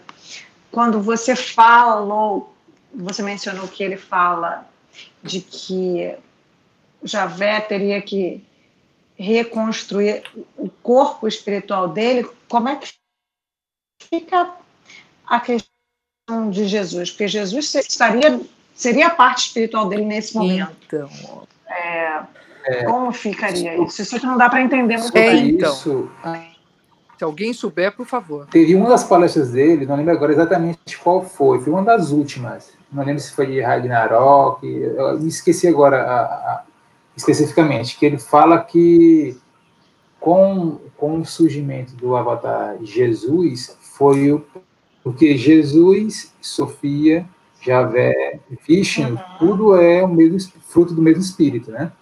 Só que com que isso aí. aconteceu, isso na, na, no viés aqui da revelação cósmica, com o que aconteceu com Javé, é, o espírito dele ficou lá combalido, ficou desorientado. Isso, eu, não, eu queria lembrar agora qual foi a palestra, mas esqueci. Essa que foi uma das últimas agora é online. E aí ele disse que depois de todos esses avatares, ou seja, pelo menos Vishnu, perdão, pelo menos Prabrajna, Mavatma, que foi lá em Perpério, depois uhum. Brahma e Shiva, aí veio Morrensou, que é avatar de, de, de Vishnu, depois veio Sofia, Sofia, e agora Jesus. Só, só agora, chegando em Jesus, foi que é, um dos avatares desse espírito, foi o primeiro avatar desse espírito a conseguir é, dar um norte para o espírito dele. Ele falou, então, ou seja, que conseguiu acender uma luzinha lá e o cara que estava, digamos, desorientado, estava sem identidade, eu lembro que ele usou esse termo, e aí foi com Jesus que foi possível é, reacender essa chama ou dar alguma identidade para o espírito de, de né, de Brahma. E só teve todos então. esses problemas tal aí que é o que aconteceu no meio de campo, mas o que a gente, como a Esther falou aí, é, a gente está com cada um com a partezinha nesse favor divino, tentando é, é, contribuir. No caso agora, eu estou aqui lembrando, eu, é, eu acho que a, o processo vai ser assim, pegando aqui elementos mais antigos. É, tem aquela tal daquela mente do, do, biocosmos emergente, que ele cita lá no livro, uhum. que nem, nem do Rogério, é um outro livro que esqueci agora o nome aí, de um outro autor, é, um jornalista cientista, jornalista científico ele pega essa ideia desse cara e fala o seguinte, que a gente está criando uma nova mente para Javé. A gente está, essa mente emergente seria justamente uma, uma pelo, pegando aqui os, os elementos da relação cósmica, seria uma forma de, é, digamos, limpa ou minimamente limpa de uma uhum. nova mente criada no universo biológico, Buloca, por todos nós que estaríamos fazendo esse favor divino, para é, tentar reconectar, dar uma nova identidade para esse espírito que ficou lá e implodiu. É, o, o, que, meu irmão, é, só, só, só rapidamente, rapidamente, serei breve. O, provavelmente esse, esse cientista aí que se, se refere ao biocosmos inteligente seria o, o Erwin Lázaro, né? É, eu não sei eu se não, é esse. Eu acho que não, Josiane. Não é o Lázaro, não? Não é, não é. Porque é, o, é o James Gardner, de Universo Inteligente, eu lembrei aqui. Não, o Biocosmos Inteligente, quem primeiro falou foi o Lázaro. O Gardner também falou, mas aí é. tem um universo ah, elegante, tem, né? Não? Tem o universo inteligente de James Gardner. Eu lembro disso aí, que eu estou vendo, aqui, vendo aqui ele aqui na minha instante. Não, não, é. então, tem, tem esse daí, e tem um universo também elegante, né? Que é outro, outra. outra sim, sim, é outro. Esse, esse, eu não conheço. É, é outra obra dele também. Né? Do Gardner? Isso. Tranquilo. E do Brian Green também, né? Pronto. Pois tem essa ideia aí que eu. Aí pegando com a RC, eu acho que seria o propósito, então, de, da, é, dos que estão aqui fazendo o favor divino, construir essa nova mente, que ela vai ser Aí vem aquela ideia lá dos macacos, né, de, do centésimo uhum. macaco. Em algum momento, é, com a contribuição de cada um, isso vai chegar num, num, num, montante que vai ser, que vai ter essa transição de fase dessa mente que provavelmente se é, é será a base para essa nova para esse novo espírito, né? Para esse eu posso, eu posso fazer uma provocação, uma provocação filosófica, no seguinte sentido: um espírito que é atemporal e eterno morre?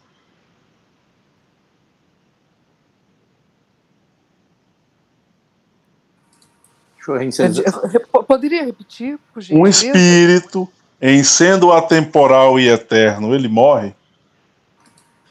Boa pergunta, amigo. Eu acho, eu acho que pelo livro, pegando o livro eu acho impossível isso, é um paradoxo, né? É, porque a palavra eterna já, já, já pressupõe algo com uma continuidade. Isso. Então, partindo, partindo dessa premissa, partindo dessa premissa, uh, quando se diz, eu acho, essa é uma questão muito delicada, porque, veja bem, nessa última palestra sobre a Og Dodd, né, que ele faz referência ao fato dessas, desses entes primordiais abrirem portais, e que ele até coloca a metáfora do, do, do buraco negro, né, como a Esther muito bem falou, que ou seja, a mente espiritual de Javé implodiu, tudo deixou de existir, só ficou o corpo mental dele aqui. Aí eu fiquei pensando, peraí, se a estrutura interna que gera esse corpo mental é colocado por todo o conhecimento espiritual, inclusive o Rogério disse isso já uma outra vez, uhum. não deixa de ser, a própria espiritualidade ela é atemporal, ela não deixa de existir, né? os uhum. prepostos da divindade superior, no caso da deidade, que não é Javé, né, o Pai e Mãe Amantíssimo, esses prepostos e a própria deidade não, nunca deixam de existir. Aí eu fiquei pensando, peraí, se uh, o que aconteceu em Perpério foi uma implosão de um ser que era eterno e que era atemporal, ou que é atemporal, quer dizer, eu vou colocar no presente, mas é só por uma questão de elegância mesmo.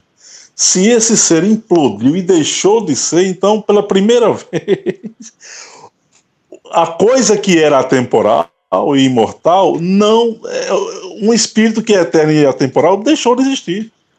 Essa que é a mas, questão. Mas aí a questão é, é será que deixou. Porque eu lembro, no início, o Rogério falava que o espírito dele estava num estado de isso, de coma, né? De, é, é, mas ele tava, era uma coisa, né? É, uma coisa que ninguém conseguia isso,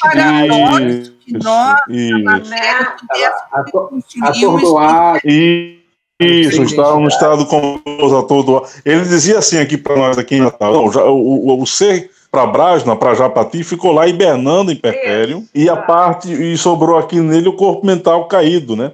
Nessa época ele não falava de Ginungagap, né, que é essa região intermédia, ele não falava. Dizia que aí ele, ele resolveu proteger o universo planejado, Burlock, e caiu no Brahma Loka.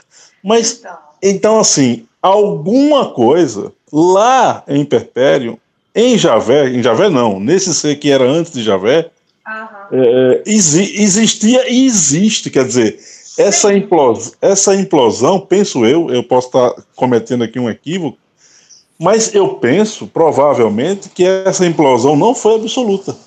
Porque não pode. Então, é, é, é, é tão complexo que, assim, se ele fala, né, nessa última palestra, ele falou que é como se ele tivesse criado um primeiro buraco negro e ele foi puxado. Isso, puxado, a parte para cá. Isso. Puxado para cá. Então, Isso. o que eu entendia era sempre assim, né? a parte espiritual dele estava, sei lá, num estado congelado lá, e a mente uhum. dele caiu aqui, se despedaçou e criou esses cânceres todos. Ele criou a, a forma que ele foi se reconstruindo, é, foi criando toda essa doença, todo esse, né, espalhando esse câncer pelo, pelo universo paralelo. Depois, né, é, o DNA dele, né, foi e foi sendo exportado. O que eu acho com relação ao, ao nosso papel aqui de mergulho não sei, posso estar totalmente errada. Não seria a reconstrução espiritual, é a reconstrução mental dele. Porque foi com é, essa mente que. Eu penso, é eu penso assim também. Eu penso assim também. E porque, eu acho que a parte espiritual, como ele falou, acho que se eu não me lembro, na última palestra, Jesus está coordenando isso com Sofia. Sofia, porque ele precisa agir, que nem hoje a Esther trouxe a questão do sentir, é, conhecer, sentir e agir.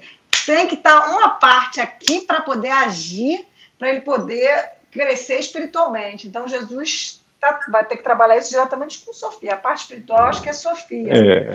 A gente está recuperando toda essa doença que ele criou, mental. Né? Então, Aí eu, eu, o nosso, eu quero, o nosso tenho... agir, aqui, só terminando, o nosso agir aqui, como nós todos somos co-criadores, né? A, a, física quântica está aí, né? Você coloca a intenção, o foco. Quando você foca, você materializa uma realidade. Enfim, nós somos todos co-criadores aqui, no sentido de, de co-criar uma realidade limpa, é, saudável, sem câncer. É, só, só um porém, pessoal, lembrem-se que na nossa realidade ela está é, em volta de uma barreira, uma blindagem. Então, provavelmente, nem Sofia está interferindo em nada é, do ponto de vista espiritual. E nem vai interferir. É, tudo, todo mundo que está aqui mergulhado só vai é, contribuir provavelmente para a mente do é, é, mas é, eu é, lógico que nós pudéssemos reconstruir um corpo espiritual eterno no paraíso, digamos assim. Então, não deixa, tem lógica. Deixa, deixa, eu só fazer uma pergunta. Javé era um Atman. Javé era o quê? Um Atman. Ele o Atman não. Não. Só escuta primeiro. Hum. Ele era um ser. Não, desculpa, eu só estou dizendo porque, desculpa, eu só quis. É, é, não, não, lembra, não, é. não, só, é, deixa eu, eu, depois você me corrige, você me ajuda. Ele é um ser Atman, que é uma projeção de um ser Ágia. Ah, agora eu entendi o que você disse, desculpa. Eu, tenho ouvido, eu tinha ouvido errado. É. Ele é uma projeção de um ser Ágia, quer dizer, uma partezinha de um ser Ágia. Então, ele é uma projeção. Né? E... Isso é uma, uma, boa pergunta, porque eu não sei uhum. se tem a projeção, tem várias coisas. Ele sendo uma projeção, então ele criou uma individualidade do ser ágia. Ele é um Atman, pertencendo a uma família. Quando ele criou essa individualidade, ele também adquiriu um aspecto espiritual próprio que não estava ligado ao Aja, e sim agora um aspecto espiritual pessoal dele, Atman, que é fudido também, né? E, mas ele criou um aspecto espiritual. Por que, que eu estou perguntando isso? Para tentar entender. Porque, na verdade, se quando ele caiu, a única coisa que restou foi o corpo mental dele, tudo espatefado aqui, e lá implodiu esse, esse aspecto espiritual dele. Se há realmente possibilidade desse ser Atman ter um, um, um, corpo espiritual próprio dele. A partir do momento que um haja. Você se refere ao Adiatman, não é isso? Uma individualidade. Isso. Então, assim. É, a pergunta, né? Se ele se tornou um ser individualizado, sendo uma, uma, uma, uma projeção de um haja, mas ele criou uma individualidade própria, então ele também adquiriu um espírito, uma partezinha espiritual própria, e essa que, e, que implodiu e que é necessário essa reconstrução, o, o refazer, né, a reestruturação desse campo mental aqui, e juntamente com isso que, que, o, que o Rogério falou, ele dá um salto, né? A hora que conseguir organizar aqui, ele dá um salto e conseguir restituir ou refazer um corpo espiritual para ele. Então, aqui, aquilo que você perguntou, por isso que eu falei, é uma boa pergunta. Porque se for um campo, um campo espiritual pessoal dele, pode ser que realmente, se não conseguir dar certo o negócio, ele pode sim morrer. É, eu já eu acho, é, eu. É, eu, eu, já acho assim, pensando de uma maneira um pouco distinta de você, mas entendendo a sua lógica, porque tem lógica o que você está dizendo, é, eu penso que uma estrutura, é, é, vamos colocar assim, porque nós não temos parâmetros para pensar em coisas eternas, nós só temos parâmetros para pensar em coisas finitas. A gente gera abstrações mentais para criar, nós criamos analogias para tentar algo que, tem, que não tem nem começo e nem fim. Aí tem toda uma simbologia, o círculo, o infinito, o Ouroboros, essas coisas todas. Mas isso são aproximações. Uh, se algo intrinsecamente, na sua natureza mais profunda, ela é eterna, ela é, ela não deixa de ser, ela é, nesse conceito que os ocultistas tratam, os filósofos profundos tá, tratam da antiguidade, se isso aqui é na sua essência, isso aqui pode hibernar, isso aqui pode mudar a velocidade vibracional, isso aqui pode mudar, um, fazer uma adaptação na sua estrutura, mas o, o ato de morrer, o ato de morrer definitivo, que é o que a gente está tratando aqui, eu acho, como disse, eu acho que foi a Rosa que falou uns 10 minutos atrás, eu acho que é um paradoxo. E é, os paradoxos. Mas, mas espera um pouquinho. A gente pode até estar tá fazendo uma correlação com, com a finitez nossa, né? Mas é o seguinte: independente do, do, do aspecto assim. Ah, ele é eterno. O que, que é ser eterno? Primeiro a gente precisa se perguntar isso. Porque se, é, mas, só, se é, Espera um pouquinho. É, mas, é, mas, mas o, o, ser eterno, o ser eterno está, implica. Aí, tá, aí, o ser eterno, o, o ser eterno, ele implica numa duração sem, sem, sem marcações, sem medição. Aí, quando a gente tá. finitiza, quando, quando a gente finitiza as coisas, a gente demarca um tempo. Mas a gente tá tudo que está aqui agora é novo. Esther, Esther, numa palestra, ele falou que tentaram mandar duas vezes a, imantar a alma nele e não, a alma rejeitou. Não conseguiu, tinha repulsa. Porque, então, na verdade. Não é, foi é, imantado alma nenhuma, ele é desalmado, como o Rogério diz. ele é só não, não, não, mental. Isso não é claro para mim, querida. Isso não é. Ah, eu vi uma palestra também dizendo que uh, esses seres são eternos, mas eles são materiais, no, não no sentido que nós entendemos aqui, sabe? É, é, deixa eu só tentar explicar novamente. A eternidade de quem? Do, do, do ser Adiaja? Só que ele manifestou, ele tirou uma partezinha dele e projetou várias partezinhas. E essa partezinha é que criou, que, que teve um determinado problema. A, quem é, na verdade, eterno? O Pelo que, para um raciocínio, é, por, um raciocínio bem, por um raciocínio bem lógico, se esses seres dessas realidades de Perpério, Terpério, Carpério para cima e das, das espiritualidades operacionais e superior, né? E essas realidades aqui, nós estamos lidando com seres, como o Rogério gosta de dizer, é, esses seres eles são perfeitos, entre aspas. Mas por perfeição aqui, não implica dizer que sejam. É, é, esses seres não, é, não tem nem como a gente adjetivar. Isso aqui foge à nossa concepção. Vamos tentar retornar à sua pergunta. O que, que é ser eterno? Aí vamos inverter a pergunta. O que, que é ser um ser do tempo? Um ser do tempo é um ser que tem o seu desenvolvimento, mas tem a sua declinação. Ele tem uma gênese ele tem um desenvolvimento e cai, e declina, e morre. Esse, esses seres aí, esses prepostos da deidade, Javé ele era um preposto da divindade, divindade, agora não preposto superior. Isso aqui a gente precisa se recordar, isso é uma informação antiga dos primeiros livros sobre Javé. Que ele era uma divindade menor, de que criava realidades dependentes, mas ainda assim, no que eu pude entender, ele era, ele participa, ele participava de um colégio seres que nunca, é assim, que tinha a função de criar vida, porque eles em si mesmos não conheciam isso que, que se chama é, morte, imperfeição. Veja bem, criou-se a ideia de gerar uma coisa diferente do que eles faziam. Eles faziam o quê? Eles projetavam realidades, mas eles eram em si mesmos perfeitos. Eles começaram quanticamente a gerar realidades para dentro da espiritualidade, como o Rogério disse. Isso aqui implica dizer que tudo que eles fazem, em grande medida, é uma ilusão. Isso que Estherzinha está dizendo, né? eles projetam pelo fatiamento de consciência partes de si mesmo. Quando você holografa as coisas, quando você fracciona é, a fractal, a realidade toda ela não deixa de existir, ela está apenas seccionada.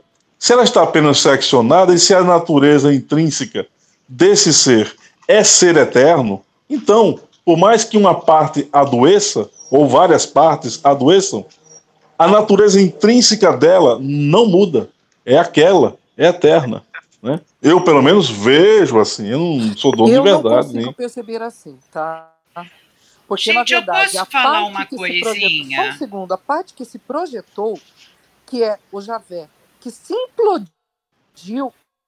Cara, Mas Javé é o corpo mental que implodiu, não a estrutura do Prajapati. Mas aí que tá, isso que eu tô falando para você.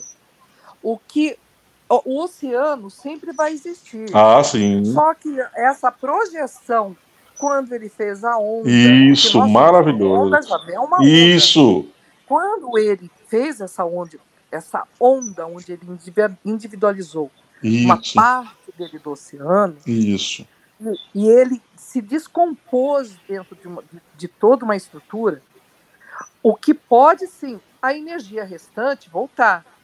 Mas essa consciência que era Javé, que tinha criado o espírito, aí que é a pergunta. Mas ele deixou de ser oceano? Ele pode, como onda, sim desaparecer. Ah, como onda, mas como oceano ele não pode. Não, nada, hum. ninguém pode. Então, então, é esse é o que é a questão. Nós somos uma onda, o nosso espírito. Mas é essa que é a questão. É a consciência que está ligada. É essa a questão. A, a estrutura eterna, a característica base desse ser como sendo eterno, não muda, por mais que ondas possam surgir a partir desse ser. Não consigo entender assim. Tá? Eu consigo entender assim. Olha, não, não, eu tô desculpe também. Eu não assim, porque nós estamos lidando com uma coisa que nunca existiu. Tudo bem. Isso que é, mas, tá mas, mas, mas o que você o, fala assim, ah, ele é eterno, ele só errou, ele vai se reconstituir, vai voltar bonitinho a ser lá. Ele, é, o que me não... parece Tudo isso. bem, tudo bem. Eu só estou ofertando também a minha opinião. É assim, maravilhoso, maravilhoso o seu raciocínio. Maravilhoso. Eu também é, compreendo que, o que você está dizendo, mas entenda. É, você não pode tirar uvas de pés de manga. Você não pode querer que uma roda maior entre numa roda menor. Né? Aí vamos lá. O que aconteceu com Javé foi único, nunca aconteceu na história da eternidade, vamos assim dizer. Né? É, uma estrutura mental, consciencial, espiritual, divina, seja lá o que for, perdeu a condição de ser o que era, perdeu a condição de ser o que era, mas naquela função que ela estava destinada a fazer a estrutura intrínseca dela como sendo é, permeada de, de um estado atemporal, porque a espiritualidade, é, no modo como o Rogério coloca, é atemporal, aquilo ali não muda. Agora, o que eu concordo com você? O que eu concordo com você é que a função dela se a perdeu e nós estamos. A identidade criada dele, que pode sim simplesmente não se reconstituir e não ser a mesma. Então, Tudo bem, concordo contigo. Aquele, aquela historinha. Concordo contigo, concordo contigo. Cara. Não, vai dar origem a outra coisa, vai voltar lá. Tudo bem, tudo bem, eu, eu, eu, concordo contigo. Eu só não acho que a natureza intrínseca dele não muda, só isso. Ah, deixa eu fazer só um comentário aqui que talvez é, possa ser útil ou não, não sei. É, imagina que alguém, aqui na nossa realidade mesmo, a gente vive numa condição tem até o caso de Buda, pronto, a gente pode pegar. Buda vivia lá, era rico, né, uma família bem é, farta de recursos, e nem imaginava que ao redor lá do palácio onde ele morava é, existia pobreza. Até que um dia teve lá, acho que um mendigo que entrou lá no palácio, uma coisa assim, e ele se assustou com aquilo, né? Tem, eu não lembro agora detalhes da história. Eu sei que ele ficou admirado com, com, aquela pobreza. Ele, peraí, isso existe? Então, a partir daí ele caiu no mundo e tal, toda aquela história dele de, de crescimento pessoal, tá, espiritual. E a metáfora que eu quero usar é o seguinte: é, esse palácio, digamos assim, perfeito, maravilhoso, que nunca sofreu é, nenhum dano em tese, poderia ser esses níveis aí operacionais é, e, até, e até algum laboratorial, como no caso do Perpério, E a pobreza, digamos assim, a coisa que vexatória que não era para existir, é o que está atualmente aqui, nós, nós aqui nesse universo. Mas isso não quer dizer, na minha ótica, que um palácio não possa ser destruído, não possa cair. Então, lembremos que lá no nível superior, lá da idade, os primeiros prepostos dela, ali era perfeição e completude. Era tudo maravilhoso em tese, mas Rogério traz um novo elemento que é a questão do pensamento colmeico. Ali era meio que colmeico, meio que uma programação.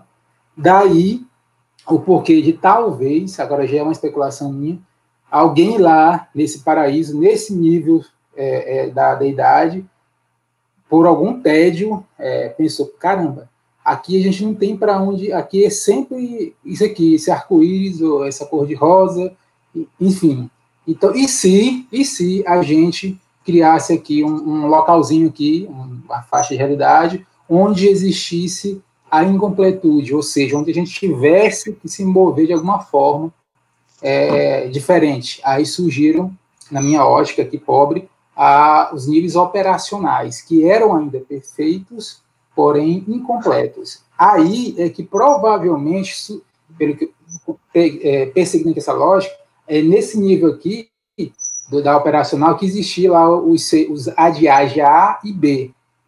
Mas lembremos que isso já é uma projeção, já é um desdobramento dessa espiritualidade. Então, daqui para baixo, tudo é projeção da, lá desse nível maior. Então, isso, não isso. Tem porquê, peraí, não tem porquê essas projeções serem eternas e não poderem deixar de existir. Não, não, não. Essas projeções. não, não, não. Não, não, não. Essas projeções, essas projeções, elas podem deixar de existir. Essas projeções, elas, essas projeções, elas podem deixar de existir. O, o que vocês não estão entendendo, o que eu estou tentando dizer, é que isso perde função, essas projeções se modificam, mas é, vejam bem, projeções são ilusões. São faixas de realidade criadas ilusórias. Nós entendemos isso. Nós entendemos, é? meu amor. Eu não sei, eu estou falando. Eu tem tô, um tempo, falando, né, de, de, de, de, fim, de finalização. Eu estou falando que essa individualidade, essa identidade criada para essa particular. isso aí eu concordo com você. Se ele se desfazer, amigo, a identidade. Não, tô calmo, só estou falando aí. É. A energia dele que vai se recompor e vai se unir novamente ao outro, sem sombra de dúvida, é a única energia que existe, a mesma energia vai ficar no, no ser espiritual é o mesmo sempre. Isso. Ponto. Mas as identidades que são criadas. Isso eu não estava discordando. No mundo laboratorial, eu acredito que determinadas entidades ou identidades podem desaparecer. Acredito podem desaparecer. Assim como assim como Josian vai desaparecer, Esté e, e, e Emmanuel, mas a essência que os rege jamais vai deixar de existir. Exato. Só que a gente está falando, tá lá, querido, superior, eu, né? se você, você não está falando que eu destruí meu corpo espiritual. Eu estou falando aqui que o cara implodiu o corpo espiritual dele, amigo. Eu não estou falando simplesmente eu, Esté, corpinho transitório de um espírito, tá? De um eu superior, de um espírito. Mas é. Tá lá, Mas quando você assume identidades, você cria ter projeções. Né? Mas eh, Esther, eh, foi dito pelo Rogério que ele ficou num estado de coma, não que ele deixou de existir lá. Olha, que eu entendi. Essa diferença é... que eu vejo, né? Então, Nesse levei essa palestra né? aqui, essa palestra o menino perguntou, ele falou que implodiu, que a única coisa que restou foi esse campo mental aqui e que através da reconstituição desse campo mental. Nessa palestra aí, mais adiante, ele falou outras então, coisas. Ele falou ele, então. que ele, ele, ele, falou em termos de implodir mesmo, mas que a, a, a, analogia que Estherzinha fez do oceano com as ondas é a melhor, é a perfeita. É a perfeita. Né? Porque enquanto ondas que se, que se projetam em realidades, em faixas de realidade, e o que aconteceu foi que, pela primeira vez, uma dessas ondas deixou de existir, deixou de ter uma identidade, como ela diz. Perfeito, isso aí é perfeito. O raciocínio é, é absolutamente. Eu concordo com isso aí perfeitamente. O que eu não consigo entender, devido à minha é, incapacidade de entender, talvez, é que uma estrutura, uma, um ser. Eu não sei nem dar o um nome a isso. Um ser que tem a capacidade de se. É, de participar desse oceano, ainda que tenha perdido a função, tenha perdido a condição de ser um ser atemporal, né? de ser eterno. Quer dizer, se a gente está raciocinando aqui que um ser deixou de ser eterno, isso aqui não, não, não, não me parece é, é, é palatável. Assim. eu faço uma pergunta para você. E nem poderia ser constituído também, né? E como nós, e como nós, seres eh, finitos, poderíamos fazer isso? Impossível. Né? Depender de nós a reconstituição espiritual eterna de, de, de Prabhajna. É, né? Mas a questão, Rosa, também tem, tem uma coisa aí. É, Falta-nos a todos nós aqui elementos, a todos, eu incluo, nós não temos elementos, até porque nessa palestra, que ele abriu muita coisa nessa última de sábado, infelizmente, nós não temos como entender, e ele não vai contar isso, porque ele deixou claro, e tem coisas que não são possíveis serem ditas agora, né? Porque falta alguma coisa aí para a gente fechar o clique, certo? Peraí, por que, que eu e Estezinho a gente está tendo esse debate aqui é, sobre esse ponto? Porque a gente sabe que alguma coisa deixou de existir, mas deixou de existir enquanto função mas a, a, a, a, natureza, a natureza profunda, vamos lá, a natureza profunda daquilo, é, se ela pode ser reconstituída aqui dentro desse universo, é porque, de algum modo, aquilo que está lá naquela região, em Perpério, ainda continua, é, não é existindo do modo como existia, mas continua sendo alguma coisa, vai.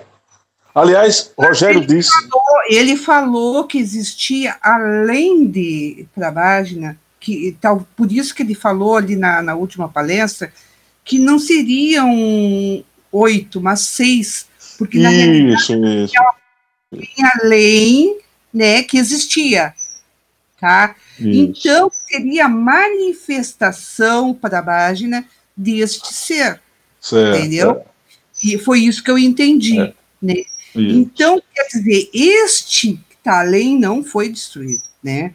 Não, não, não entrou em coma, digamos assim, ficou, ficou perturbado, né? E outra coisa que me chama atenção nisso aí é só tá? lembrar é que, que... Ele é um, se ele era um, um ser existe um crescimento e um desenvolvimento dentro dessa eternidade. Ela não é uma perfeição total, pelo que eu não posso entender, né? Porque era uma deidade menor, quer dizer, existe a possibilidade desse ser se desenvolver e chegar a ser uma deidade maior, né? Deixa eu compartilhar. Há um desenvolvimento. Deixa eu compartilhar aqui a imagem da última palestra, para ver se fica mais claro aqui nosso entendimento.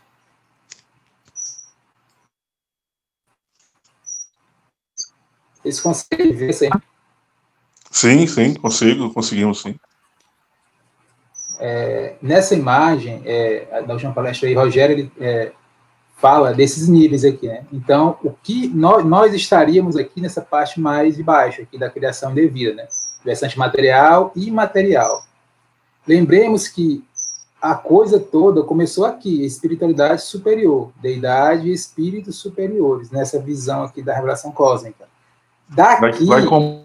que era perfeição e completude, desceu para para perfeição e incompletude aqui na operacional, ou seja, adiajas A e B, eles eram perfeitos, porém incompletos. Ou seja, aqui, desse, em tese, tédio existencial que existe aqui na espiritualidade superior, essa meio que programação paradisíaca, tá, como ele já falou, Rogério, é, aqui eles criaram uma certa aventura que seria da incompletude, tá?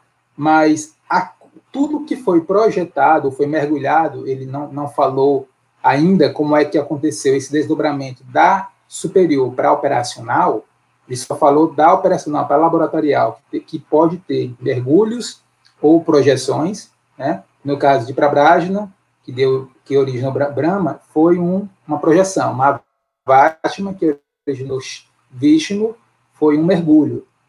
Então, de lá para cá, da superior para operacional, em tese, é algum desdobramento dessa superior. Partindo dessa ideia aqui, então, daqui para baixo, da operacional para baixo até o nosso universo, qualquer um desses, é, dessas personalidades, entidades, elas podem sofrer algum dano. porque isso aqui, em tese, não é a, a, a essência, a essência estaria aqui em superior. Então, se na operacional o Adyaja, a, ou seja, que é o espírito lá que deu origem a Adi Prabhajna, a Brahma, é, a Adma Vashma, Vishnu, Morrissou, Sofia, Jesus, ele pode ter ficado combalido. E, em tese, isso não é, ou pode ter até é, é, perdido identidade. Mas lembre-se, isso aqui não é, isso aqui é um desdobramento da superior. Então, a, a pergunta de Josian, se o espírito pode, ou se uma entidade desses níveis aqui pode deixar de existir. Sim, pode, por que não? Ela pode deixar de existir, por quê? Porque elas são desdobramentos disso aqui de cima. Aí, da operacional para laboratorial, a coisa, a aventura aumentou. Aqui começou a surgir imperfeição, aliás, imperfeição e incompletude. É? Só que da laboratorial aqui, quando gerou a nossa criação indevida, é que surgiu a maldade. E até então, daí a questão do, de ser indevida. Mas não vamos também se apegar, porque aí também vem um pouco de elementos das religiões, esse romantismo em torno, até o termo divindade. Se a gente for realmente criticar, esse, esse nome é muito carregado de elementos. Ah, é uma divindade maior, uma divindade como se isso fosse uhum. algo. Tudo bem, eles são complexos. Não, é, não, eles é. São, não. encarar como cientistas, como, como é, é, como, como co-criadores, como prepostos da deidade. É, mas, isso são aproximações, a gente fala desse modo, mas por uma questão aproximativa. Eu também né? percebo assim, que a espiritualidade a gente tem um, superior ele Aqui que é a, que é a coisa, a só é projeção. É sombras disso aqui. Então isso aqui pode é, Exatamente. Para tentar, tentar resumir, para tentar, tentar resumir assim, a minha forma de, de, de entender e, e já concordando com o Emmanuel, e penso que, de certa forma, a gente, na verdade, está começando a entender o que, o que um está dizendo para o outro, é o seguinte. É, e uma paradinha na rede também. uh, se tudo começa na espiritualidade superior, né? É, e lá não há como acontecer pode acontecer algum tipo de defecção, mas uh, ela vai continuar sendo o que ela é. Ou seja, o conceito é esse, base. Isso aqui não é apego de religião, nem apego conceitual, não. Isso aqui é um elemento lógico é, é, irrefutável. Uma coisa, se, se, uma coisa é de uma natureza X, ela não pode ser uma, ter uma natureza Y, a não ser que ela tenha como característica a adaptabilidade para ser Y. Mas se ela não tem essa característica, ela vai ser X. É, esse é o elemento fundamental. Então, assim, lá na espiritualidade superior, dentro desses, seja lá, prepostos, seja lá o que for, divindade, seja lá o que for, né? Isso aqui, lá em cima, lá em cima também é outra metáfora, não deixa de ser. Agora, eu concordo com vocês que, na medida que vão se criando níveis operacionais, níveis é, de decaimento, né? Nível de decaimento aqui é você utilizar o, a, o aspecto quântico para gerar novas realidades, né? como observadores que eles são, porque eles são observadores é, e, e, e, criadores da própria realidade que emana da, do, da fonte, que é o Pai Mãe Amantíssimo. Então, tudo a partir desses prepostos apresenta três características, desde que surgiu o fatiamento e a vontade de sair daquele marasmo, como Emmanuel disse surge a imperfeição, perdão, surge a incompletude, surge a imperfeição e depois surge o caos. O caos é o problema de Javé, né? Lógico que todos esses seres, eles vão, é, é no caso específico de Javé, com seus fatiamentos de consciência, eles perderam a função que detinham. Aí eu vou concordar com a Estezinha. Eles deixaram de ser o que eles eram enquanto projeções dessas realidades abaixo da espiritualidade superior. Porém, nós não podemos esquecer que a, a mão que move esses dedos, e os dedos aqui seriam as projeções ou os mergulhos, mas a mão, ainda que o dedo se machuque, o polegar, o indicador possam se machucar, mas a mão está lá. A mão não vai deixar de existir, porque a mão dá sustentação a esses dedos. Né? Então, a estrutura interna desses seres, que a gente não sabe é, dar nome a eles ainda, né? Rogério faz só uma analogia, a estrutura deles não muda, é eterna. é atemporal. É isso que eu quis dizer. Agora, como Estezinha disse, e Emmanuel também muito bem explicou, eles podem perder sim a característica das quais eles estão partindo, né? Das ilusões, entre aspas, que eles estão gerando. Ilusões aqui são os níveis de realidade, né?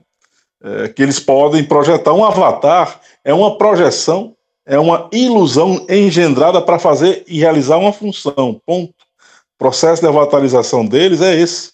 Eles projetam a consciência, fatiam-na e eles vão desenvolvendo as funções que eles desejam, né? Mas aquilo que está na, na alma, na essência, no âmago, na minha modesta, humilde e louca visão de ser, não deixa de, não deixa de existir. Eles serão seres atemporais e eternos. É só isso. É a minha forma de entender, ok?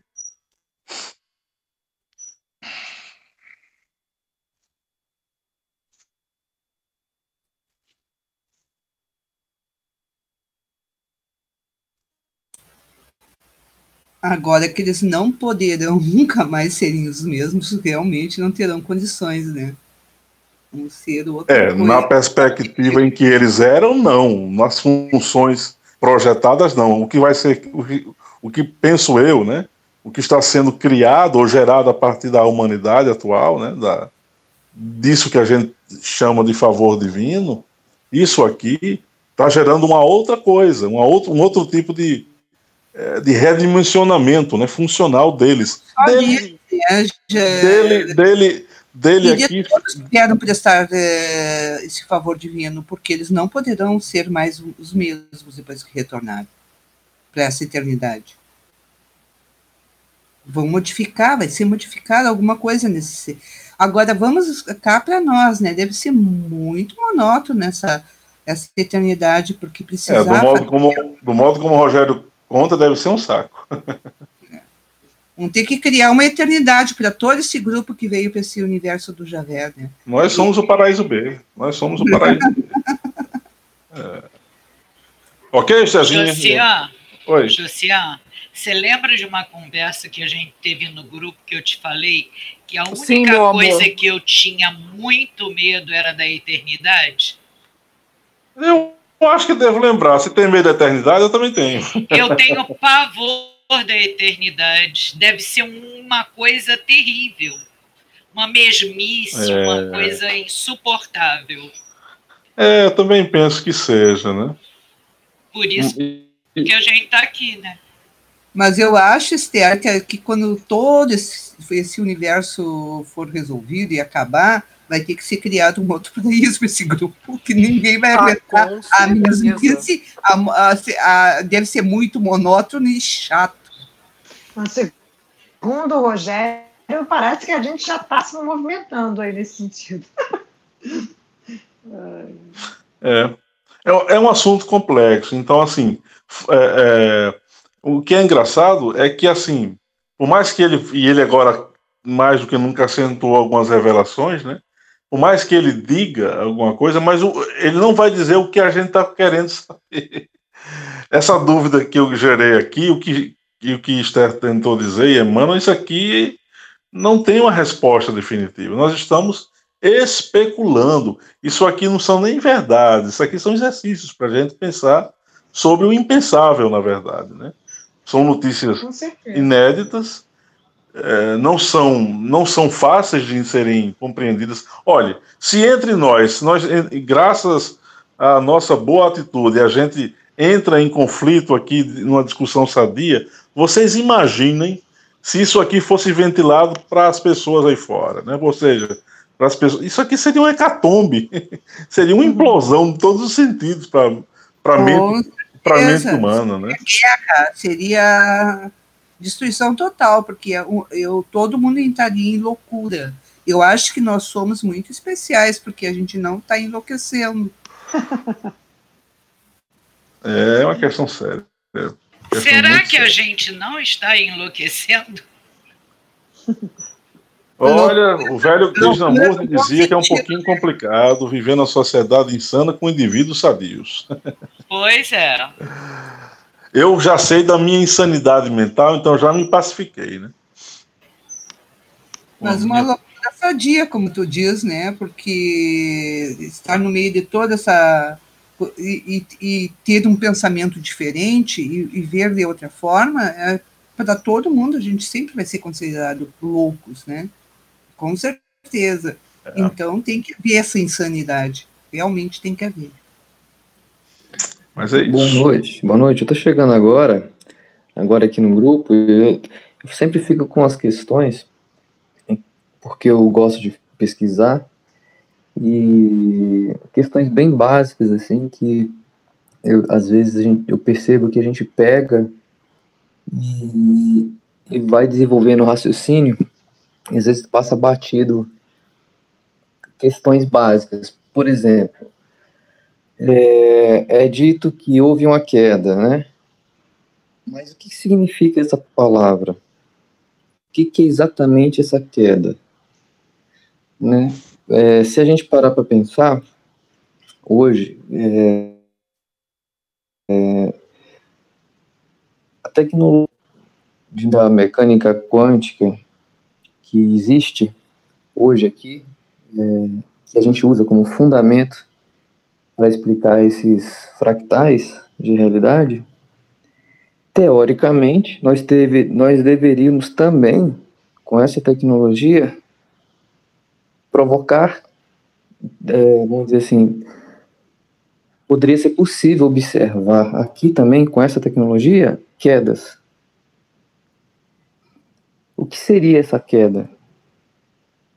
Isso, para mim, não está claro em nenhum momento de tudo que eu já li, né, do material do seu Rogério.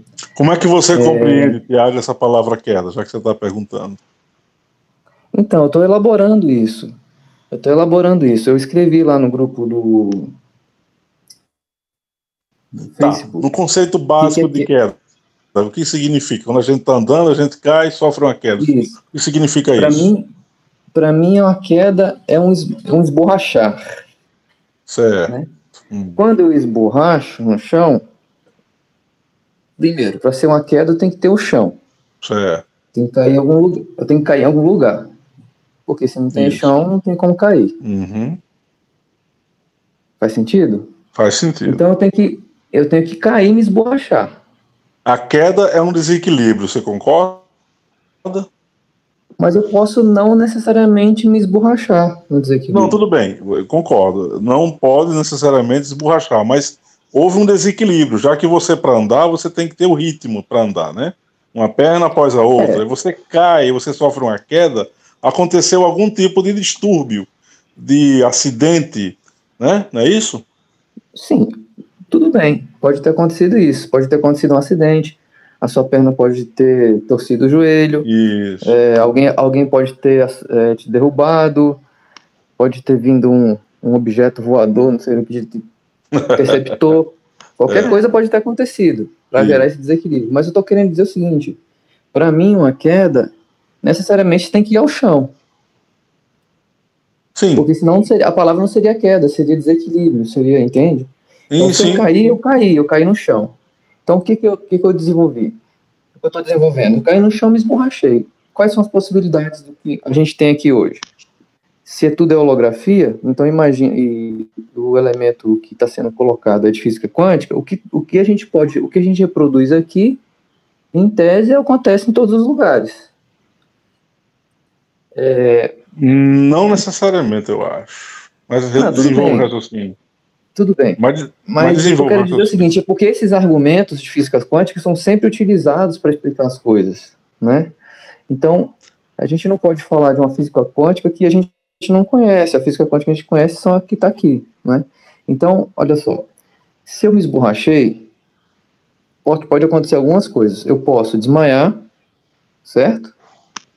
Não, quando eu desmaio, eu não lembro do tempo que passou, eu não lembro o tempo que passou, né? Eu posso. E outra coisa, eu posso desmaiar, não lembrar do tempo que passou, mas eu posso ir para um outro lugar. Uhum. Pode ficar tudo escuro, apagado, mas eu posso ir para um outro lugar, eu posso vivenciar uma outra coisa. Isso. E eu nem percebi, eu nem perceber que eu estou desmaiado. Exato. Isso, e se você pegar as pesquisas de quase morte, você vai ver muitos relatos assim.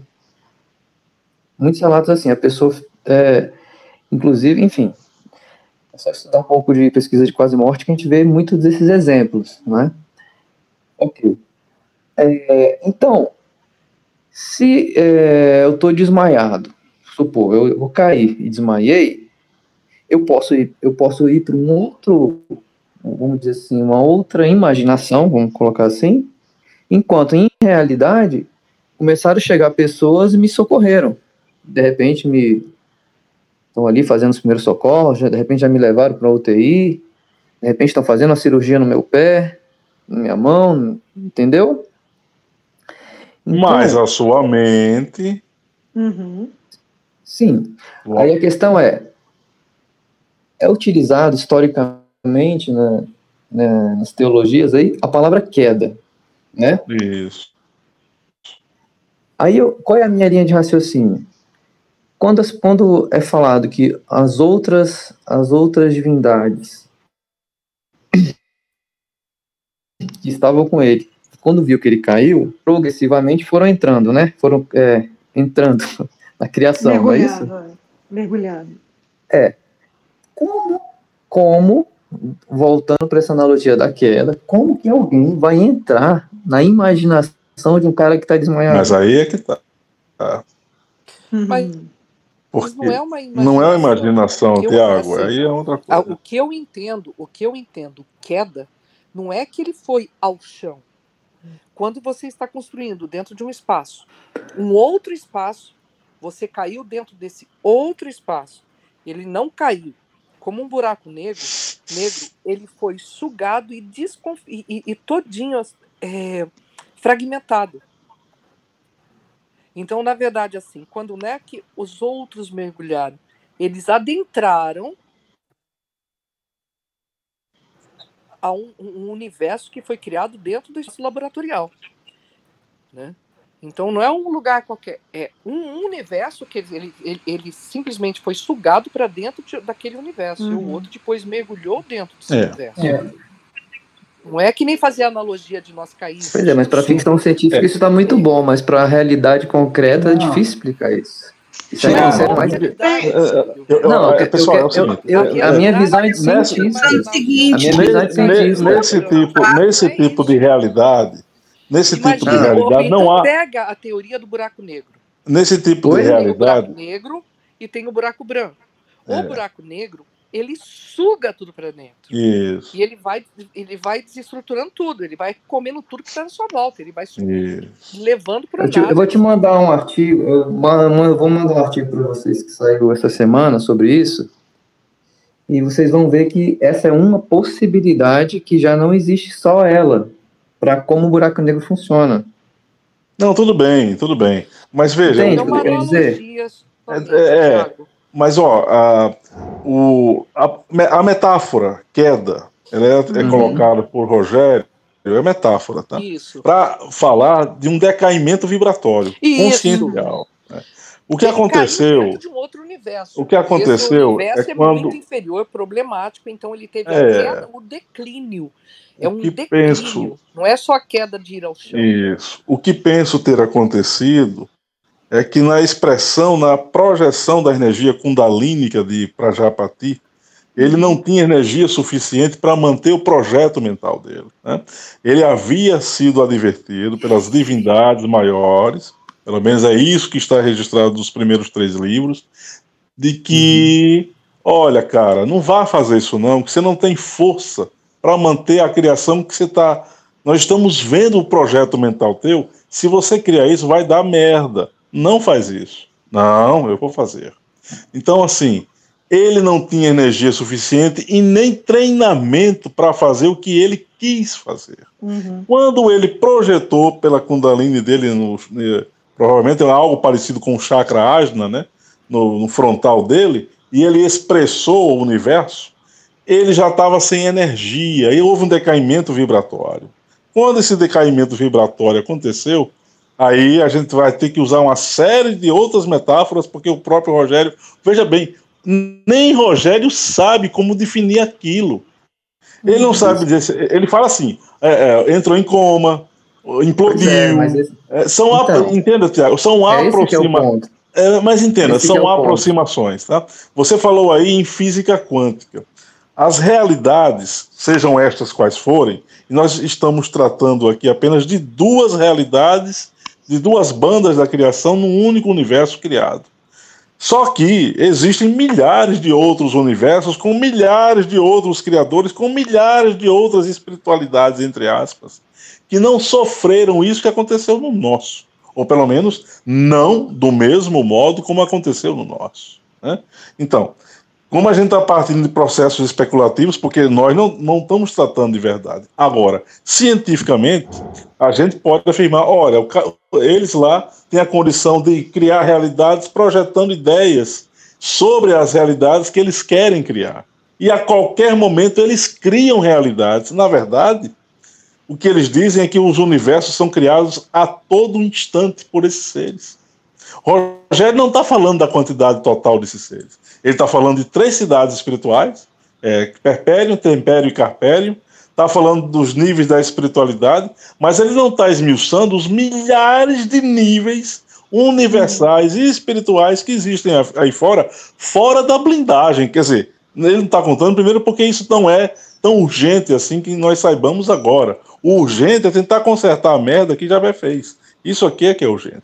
Agora, como metáfora que você está falando, da queda, a queda de Lúcifer, a queda de Javé, a queda dos anjos, isso tem a ver com a mudança vibracional dessas mentes ou dessas consciências. Eu vejo assim. Mas a gente precisa somente lembrar que isso são aproximações. Não é que seja assim, a gente não sabe. Eu, pelo menos, não sei, né? E... Agora, a, a física quântica e tudo isso é baseado no universo criado por Javé que é uma implosão dele com todos os átomos com, uh, que têm, digamos, a mesma qualidade do Javé, né? Então tá tudo, de certa forma, com problemas também, esses átomos. É, eu, tenho, eu tenho uma tola desconfiança, Rosa, de que nesses outros universos que existem por aí fora, existam programações quânticas específicas que distinguem da nossa. A nossa programação hum. quântica deu essa. Mas isso não quer dizer que exista um, que existe um padrão único de física quântica. Eu acho que não.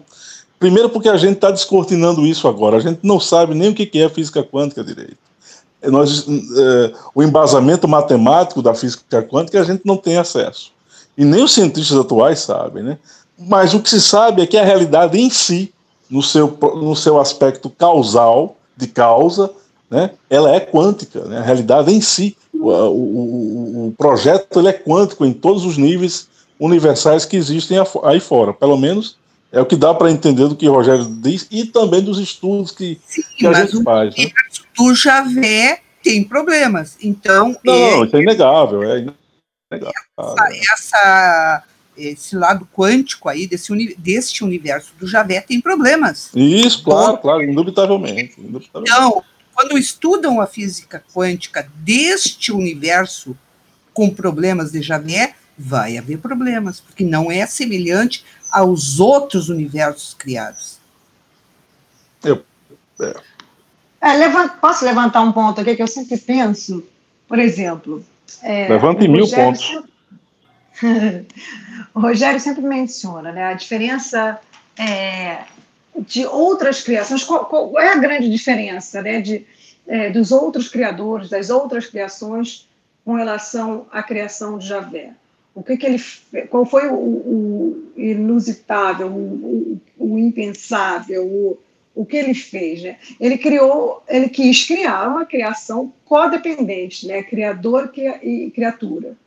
Né? Isso é, foi o vetor diferencial, pelo menos pelo que eu entendi, com relação aos outros criadores.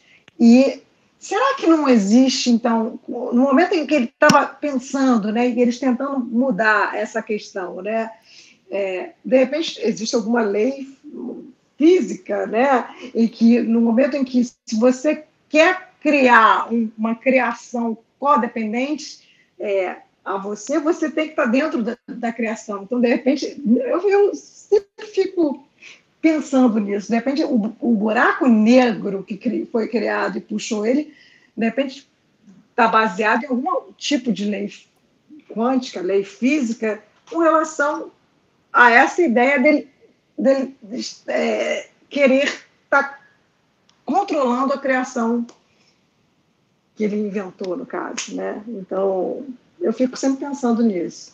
Mas a grande diferença, pelo que eu entendi, é essa, que é, foi a primeira vez que se criou um universo é, codependente. Pelo é, que o Rogério fala, os criadores criam e deixam a criação. Sim, mas tinha dependência de outros universos, mas não total. E outros era, era totalmente independente né, do criador. Né? É, é. Há, universos dependentes, mas não no nível que o Javé criou. É, né? na, leitura, na leitura que eu fiz também, é, Simone, assim, dos livros mesmo, é, ah. eu entendi assim, pode ser que realmente não seja isso, tá certo? Pode ser que seja ah. diferente. Mas parece que há um, uma distinção de duas classes aí de, de divindades. Divindades ah. maiores e divindades menores, essas menores, algumas delas são é, criadores codependentes e outras divindades que não criam realidades é, com dependência deles, ou seja, é, eles criam universos, ou seja lá o que for, mas essas criações elas são independentes dos seus genitores, vamos assim dizer, né? Sim, o, esse, né, esse é o ponto. É, é, então, ah, assim, o, o, Javé, ele participava de uma classe desses seres criadores de realidades dependentes, pelo menos o que eu entendi, né? Então, é, eu também acho que eu li no início alguma coisa, algum livro, que é, esses criadores, é, é, essa. Você dividiu em dois grupos, criadores é, que supostamente poderiam, teriam a liberdade ou estariam preparados para criarem, é, é, construírem criações codependentes, seriam criações é, a nível, vamos dizer, de, de depender de controle, tipo assim, animal, vamos dizer assim, né? Só, é, tipo, não de ser inteligente, como, por exemplo, o ser humano, né? Que pensa, tem o. Enfim, é, esses seres poderiam criar universos com, com seres irracionais, vamos dizer assim, é, ao seu controle. E que Javé, no caso, queria dar um pulo a mais, querendo controlar seres inteligentes também. É, Simone, parece que não é bem assim, pelo menos pelo que eu lembro lá da, da leitura do drama cósmico, é só aquilo ah. que me vem à mente. O que me vem à mente é que, quando eu li o drama cósmico, ele fala o seguinte, tem a ver com essa fala de Josiane, de ter essas duas classes de seres Aham. que criam é, codependentes e independentes, mas o diferencial que você citou realmente Aham. procede. É, o Prabra, né, na época ele chamava de divindade menor, né, Brahma, uhum. ele idealizou, ele, ele fazia parte desse grupo de divindades que criavam criações, faixas de realidades é, codependentes, mas a questão era que eram divindades que, para poder, que na hora de criar, de projetar essas faixas de realidades, usavam concurso de duas ou mais divindades codependentes.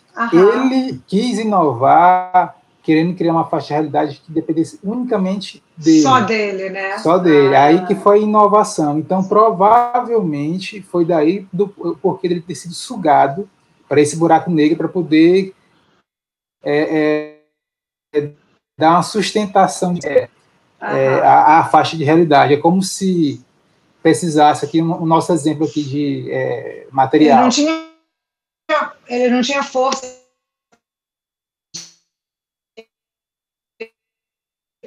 Né, Exato. De, de... Arquiteto que projeta, que faz o desenho, tem o engenheiro que é, faz os cálculos, e aí vem lá ah. o mestre de obras com, com os pedreiros, e depois tem os materiais, os pilares, tal, ferros, por aí vai. Ah. Então, é como se ele tivesse dado uma de arquiteto, uma de engenheiro, uma, aí mergulhou para ser o mestre de obras e não conseguiu, precisou de ajuda de que outros mergulhassem, e ao mesmo tempo se tornou um pilar, uma viga do prédio que ele idealizou. Uhum. Então, ele, ele é assim, então, é, por que isso? Porque ele não teve, digamos, o concurso de outras divindades, entre aspas, menores. Tudo ele quis fazer sozinho. E essa dependência não tem a ver com esse lado animalizado, não. Tem a ver é, com a capacidade do indivíduo evoluir dependendo ou não uhum. das condições é, dadas pelo criador, pelos co-criadores. Em outros universos que não tem essa característica nossa aqui de codependência, o indivíduo ele acontece acontece quando ele bem tem. Eu quero fazer agora um curso de direito. Eu vou lá na, na, na faculdade, me matriculo e faço Sim. aquele curso. Eu não preciso de. É, é, é, tenho essa autonomia enquanto adulto. A mesma coisa nesse universo. Eu quero acontecer naquele universo porque eu quero lá é, é, aprender alguma matéria. Eu não tenho sofrimento, não dependo é, da autorização, ou, ou, sei lá. Né, ele, ele cria a faixa de realidade e deixa lá. Quem quiser se aventurar Sim. lá, vai. É, é, eu entendi assim, entendeu? É interessante você levantar esse ponto aí, porque aí entra uma questão muito grande. Se, já, se Javé para Japati né, decidiu é, por eles próprios fazer um, uma coisa só para ele, individual, será que existiria ego nessa faixa, então, essa manifestação dele? Nesse nível aí que eles estavam, que era perpério, era a faixa laboratorial. Lembremos que laboratorial era imperfeição e completude, ou seja, era uma aventura maior do que a operativa, que era só incompletude, mas tinha é, perfeição. Então, a, é como se você tivesse, digamos assim, ah, eu quero agora dar, eu estou aqui no nível é, espiritual da deidade, então eu quero dar só um pulinho. Eu quero, estou aqui, uma metáfora bem simples, Aí eu vou criar uhum. aqui uma a faixa operativa. Opa, eu quero, eu quero agora pular do primeiro andar. Vou criar laboratorial. Ah, eu quero agora pular de paraquedas, né? Coisa bem louca. Aí eu vou criar essa faixa de realidade aqui absurda, que veio lá de perpério. Então, a cada nível de realidade, a aventura foi aumentando. Só que aí Sim. é como se a coisa tivesse. O cara foi querer pular de paraquedas e aí rasgou o paraquedas. Aí é, gerou. A... Aí a Entendeu? minha questão é esse pulo de paraquedas, né? De, dele brigar e, e não deixar ninguém mexer.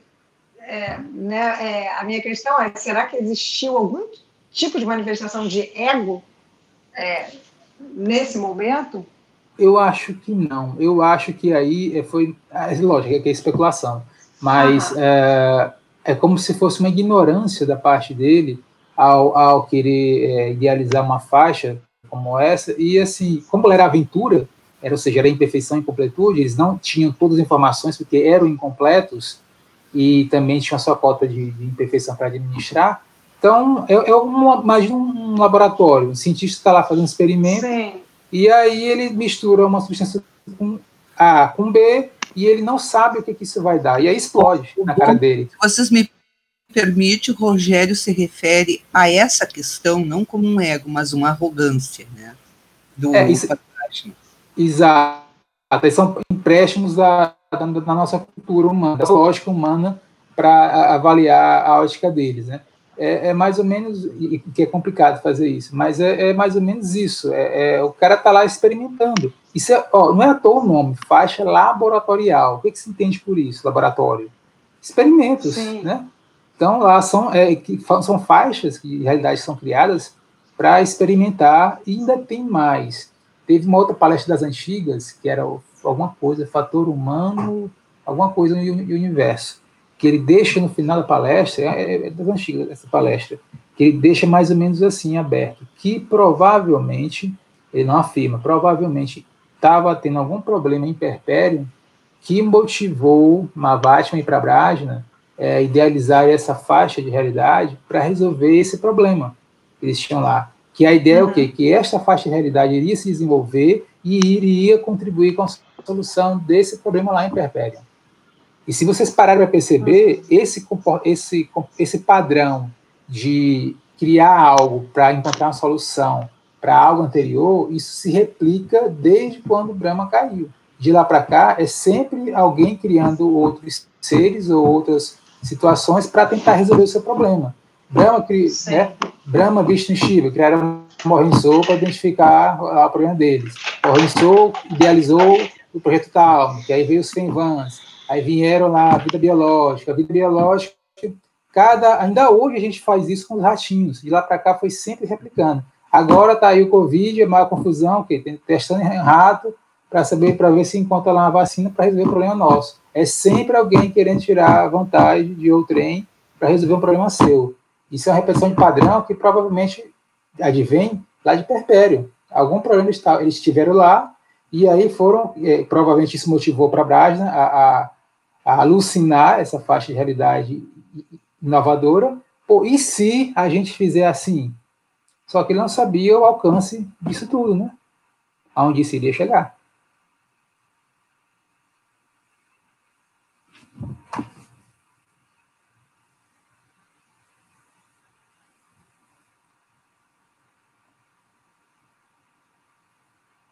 Opa! Alguém está ouvindo ainda? Sim, estamos ouvindo, Tiago. Oh, que deu, parou aqui.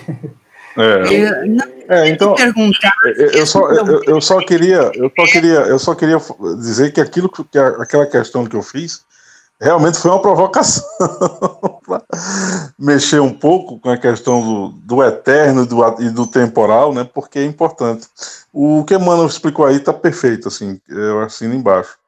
É, é, esses conceitos são aproximativos, né? E a ideia de operacionalidade, laboratoriedade, né? É, a ideia de algo é, são níveis que vão sofrendo transformações, ou pelo menos são níveis que vão sofrendo novas mutações ou novas funções são dadas. É um processo muito estranho.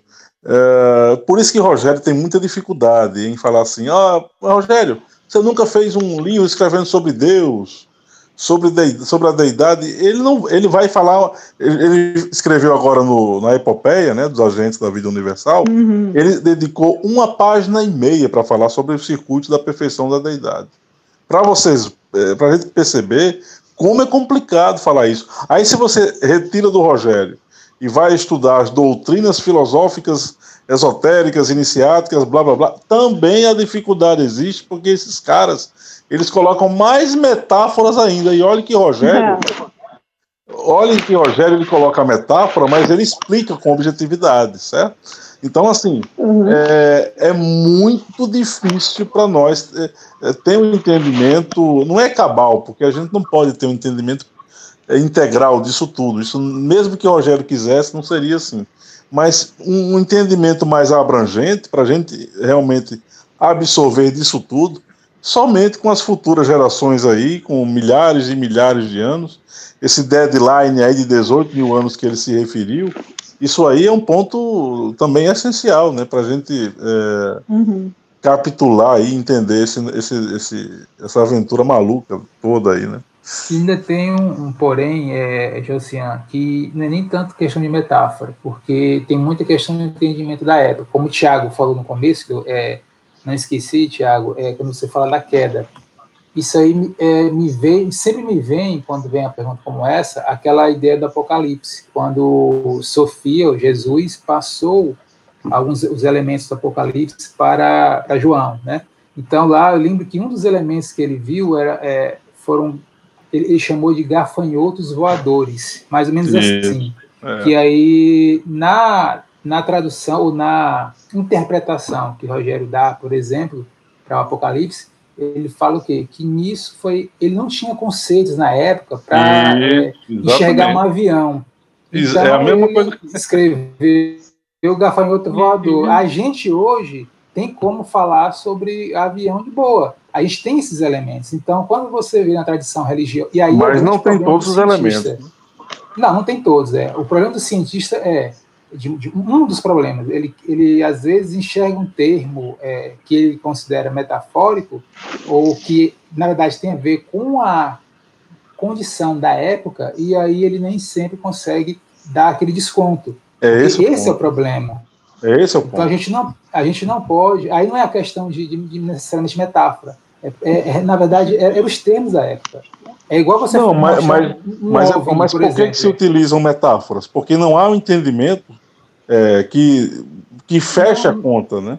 Mas não é, aqui não é metáfora, Josiane. Se eu, lá na época de, de, de, João, quando ele falou gafanhoto voador, ali não era Não, metáfora. tudo bem. Não, não, ali não. não. É, é, o que ele nesse, tinha, né? Nesse exemplo aí é conceito, você está certo, são é, imagens. É o conceito que ele tinha, a imagem Isso, perfeito. E... Nisso aí, isso aí eu concordo contigo. Eu estou querendo dizer Entendeu? assim. Eu estou entendendo, eu estou querendo dizer assim. É, na mente de João, para ele tentar entender aquilo, ele não tinha algoritmos, convenções mentais para gerar aquilo exato, no psiquismo dele, né? Exato, exato. Aí e a, a linguagem agora, né? Isso, a linguagem simbólica do Apocalipse é uma linguagem o quê? profundamente metafórica e, e cheia de como é que eu posso dizer?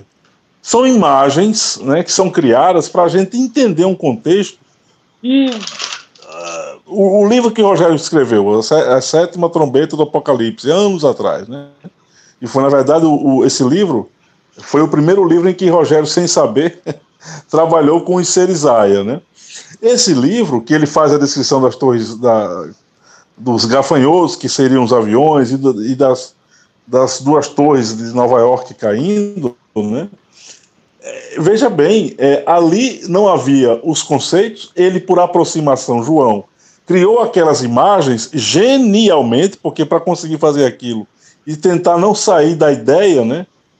Não do conceito, mas da ideia do que ele estava vendo, aquilo ali é, é, magistral. Então a metáfora ela surge como falta do, do elemento conceitual em um dado período, né? Uma analogia, uma aproximação, uma imagem. Uh, isso aqui surge porque não há elementos cabíveis de entendimento para determinados contextos culturais e evolutivos. Então, assim, daqui a 2.500 anos, ou daqui a 12 mil anos, a gente vai ter um contexto linguístico, perceptual, totalmente diferente do que nós temos hoje. Aliás, provavelmente nem teremos corpos físicos como esses aqui que nós temos hoje. Hum. Né? Então, é uma coisa muito maluca, porque isso não para. O conceito de Sansara não é só apenas o conceito de você encarnar e desencarnar e reencarnar e voltar na roda de reencarnação, não. O samsara é a mudança incessante dos valores, das ideias, das formas de pensamento. Isso aqui é o samsara. Então, a realidade rajásica de Javé não deixa a gente parar, olhar a paisagem, saber o que está dentro da paisagem, com calma, contemplar. Não, a gente tem que olhar aquilo e já passar para uma outra paisagem. Aí daqui a pouco passa uma outra, e assim vai. Quer dizer, é impressionante, mas a gente não tem condições de fechar as coisas, né? Eu não sei se isso é ruim, também não sei se isso é bom. Eu acho que isso é muito complicado, na verdade, né? É muito difícil ah, de, de, de, entender. É o, é o Dazai, né? É o Dazai de Heidegger. Dazai, é o Dazai. É, é. Da época eram os gafanhotos. É. Gafanhotos. Exatamente. Mas os gafanhotos são aí de novo, pô. É, aí, é isso aí. Pois é, voltaram os gafanhotos e as dez pragas do Egito. É isso aí. Não, estou brincando aqui. Mas olha, é, nós temos que, assim, eu penso que quando a gente lança perguntas desse tipo que eu fiz, e desculpa, e peço já desculpas caso eu, eu fui um pouco além, mas a gente precisa que essas perguntas com, com um intuito provocativo, elas têm o objetivo de quebrar um pouco aquilo que já está sendo estabelecido como, como certo, né? Não, não em, relação, em relação a ninguém do grupo, não. Eu, tô, eu lancei a pergunta para mim mesmo, para tentar entender, uhum. para a gente gerar uma nova sinapse. Porque quando a gente cria perguntas meio malucas, ou pelo menos sem uma resposta aparente, isso aqui gera uma válvula mental, né, uma, um, um, um hiato mental, melhor dizendo, e a gente começa a criar novas perspectivas, raciocinar de maneira diferente, discordar, concordar, enfim, é, isso que é bacana, né? Eu acho que é muito salutar quando a gente faz. Sobre a tua pergunta, Josian, é, só para uma, uma, informação que na, na, no, no, momento não pude passar, eu não lembro agora a passagem exata, mas no livro de Urântia ele fala que é possível sim a morte, é, a, vou dizer que é a morte, mas assim, a, o definhamento, a acabar, morrer, vamos dizer assim, o espírito, né? O termo agora eu não lembro agora de cabeça, mas é, ele tem lá, ele já, já faz menos de 10 anos atrás, mas ele tem a passagem que ele fala que em alguns casos é, há todo um julgamento e tal, blá, blá, blá, e é possível sim essa morte espiritual. E não, não, que, a que morte... vem à cabeça é só o seguinte, que é, quando você fez esse, essa, esse questionamento, que tudo que está abaixo da, do nível superior, ou seja, operacional, laboratorial e a criação indevida, tudo isso aqui é uma projeção que ela pode ser apagada. Exatamente. ela pode, é, é, As fatias e, podem se desfazer. Podem se desfazer. Exatamente. É, então, Tudo ah, no, caso, por... então... caso, caso de vício mesmo, né? É, agora, veja bem. É, e o é, caso essa... também do espírito deles, que foi o viagem A, que ele ficou. O que, quem, quem ficou combalido? Quem ficou combalido sem identidade? Foi lá no nível operacional a viagem A.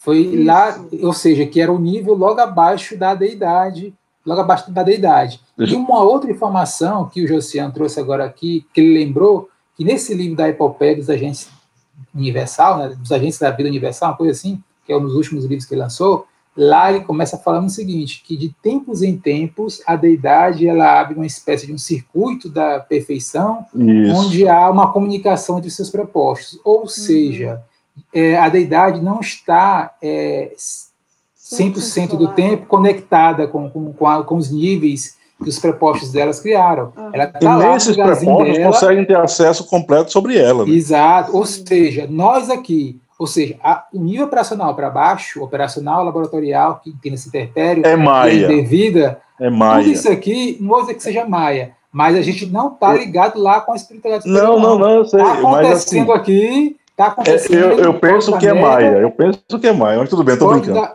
pode dar merda e lá da idade, entre, entre aspas, não está nem aí.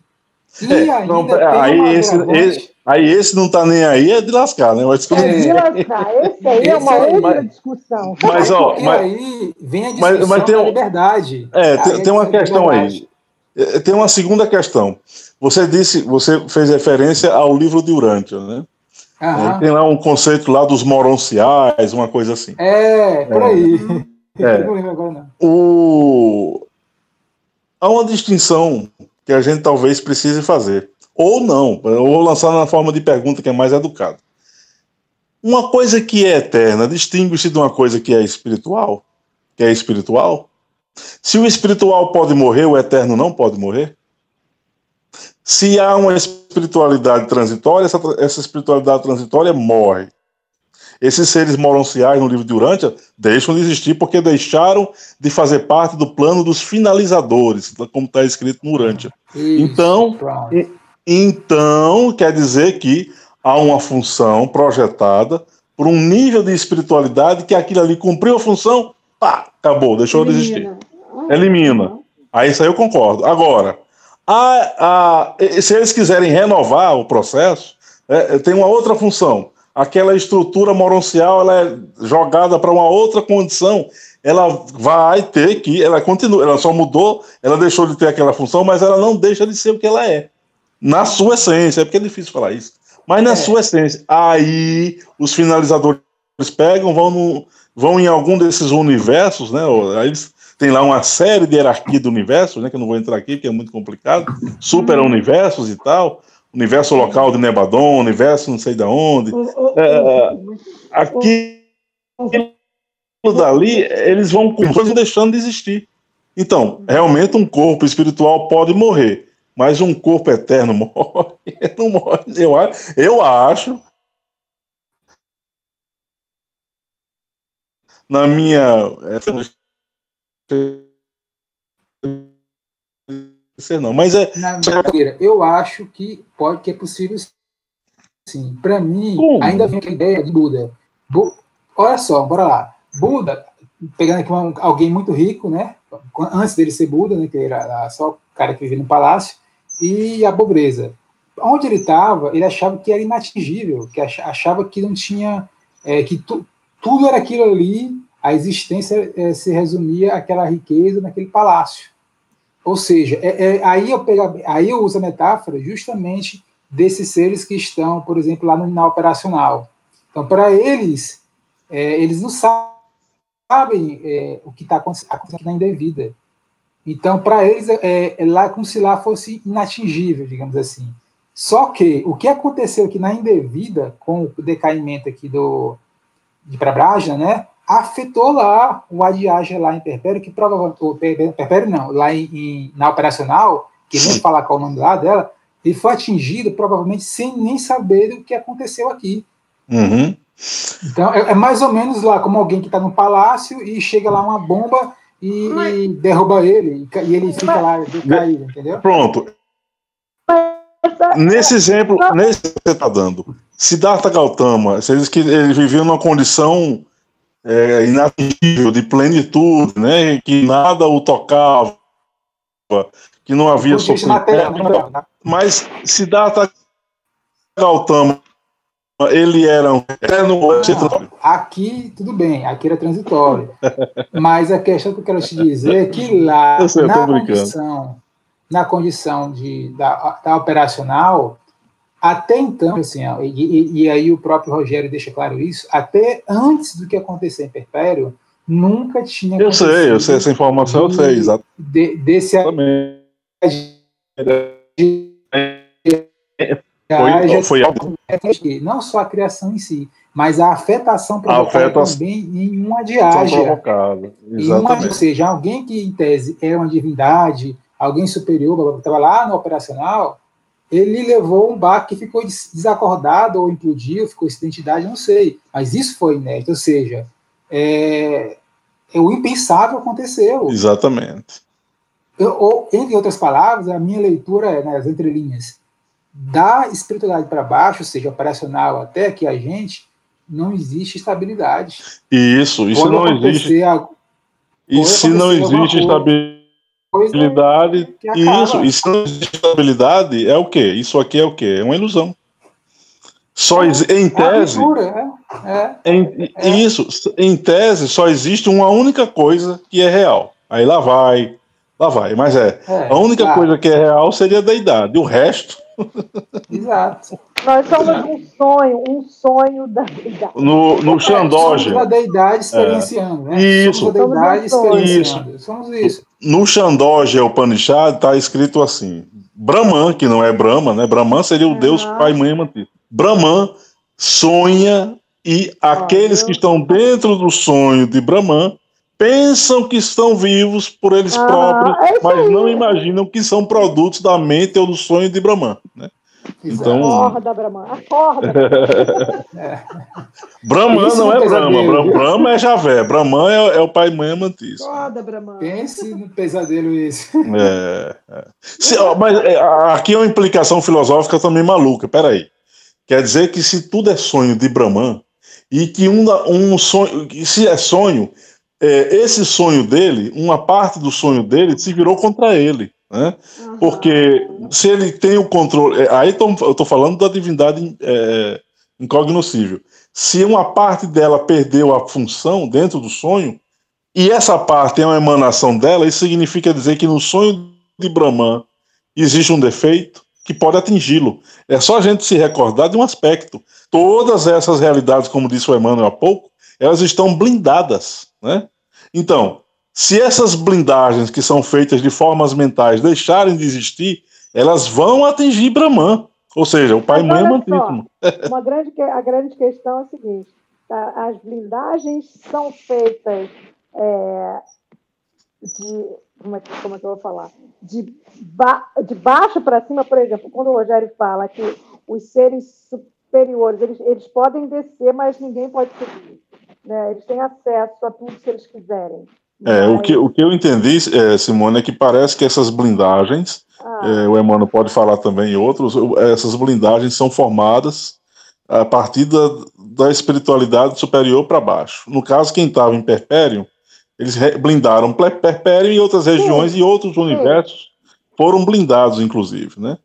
É, a natureza dessas blindagens, até onde eu entendi do Rogério, elas são feitas de formas mentais. Né? Uhum. É, e formas mentais insistentes, são, são mentes preparadas para não deixar que nenhum tipo de egrégora é nada vaze. vaze, né? De um ponto para o outro. Então isso aqui é muito sutil, na verdade.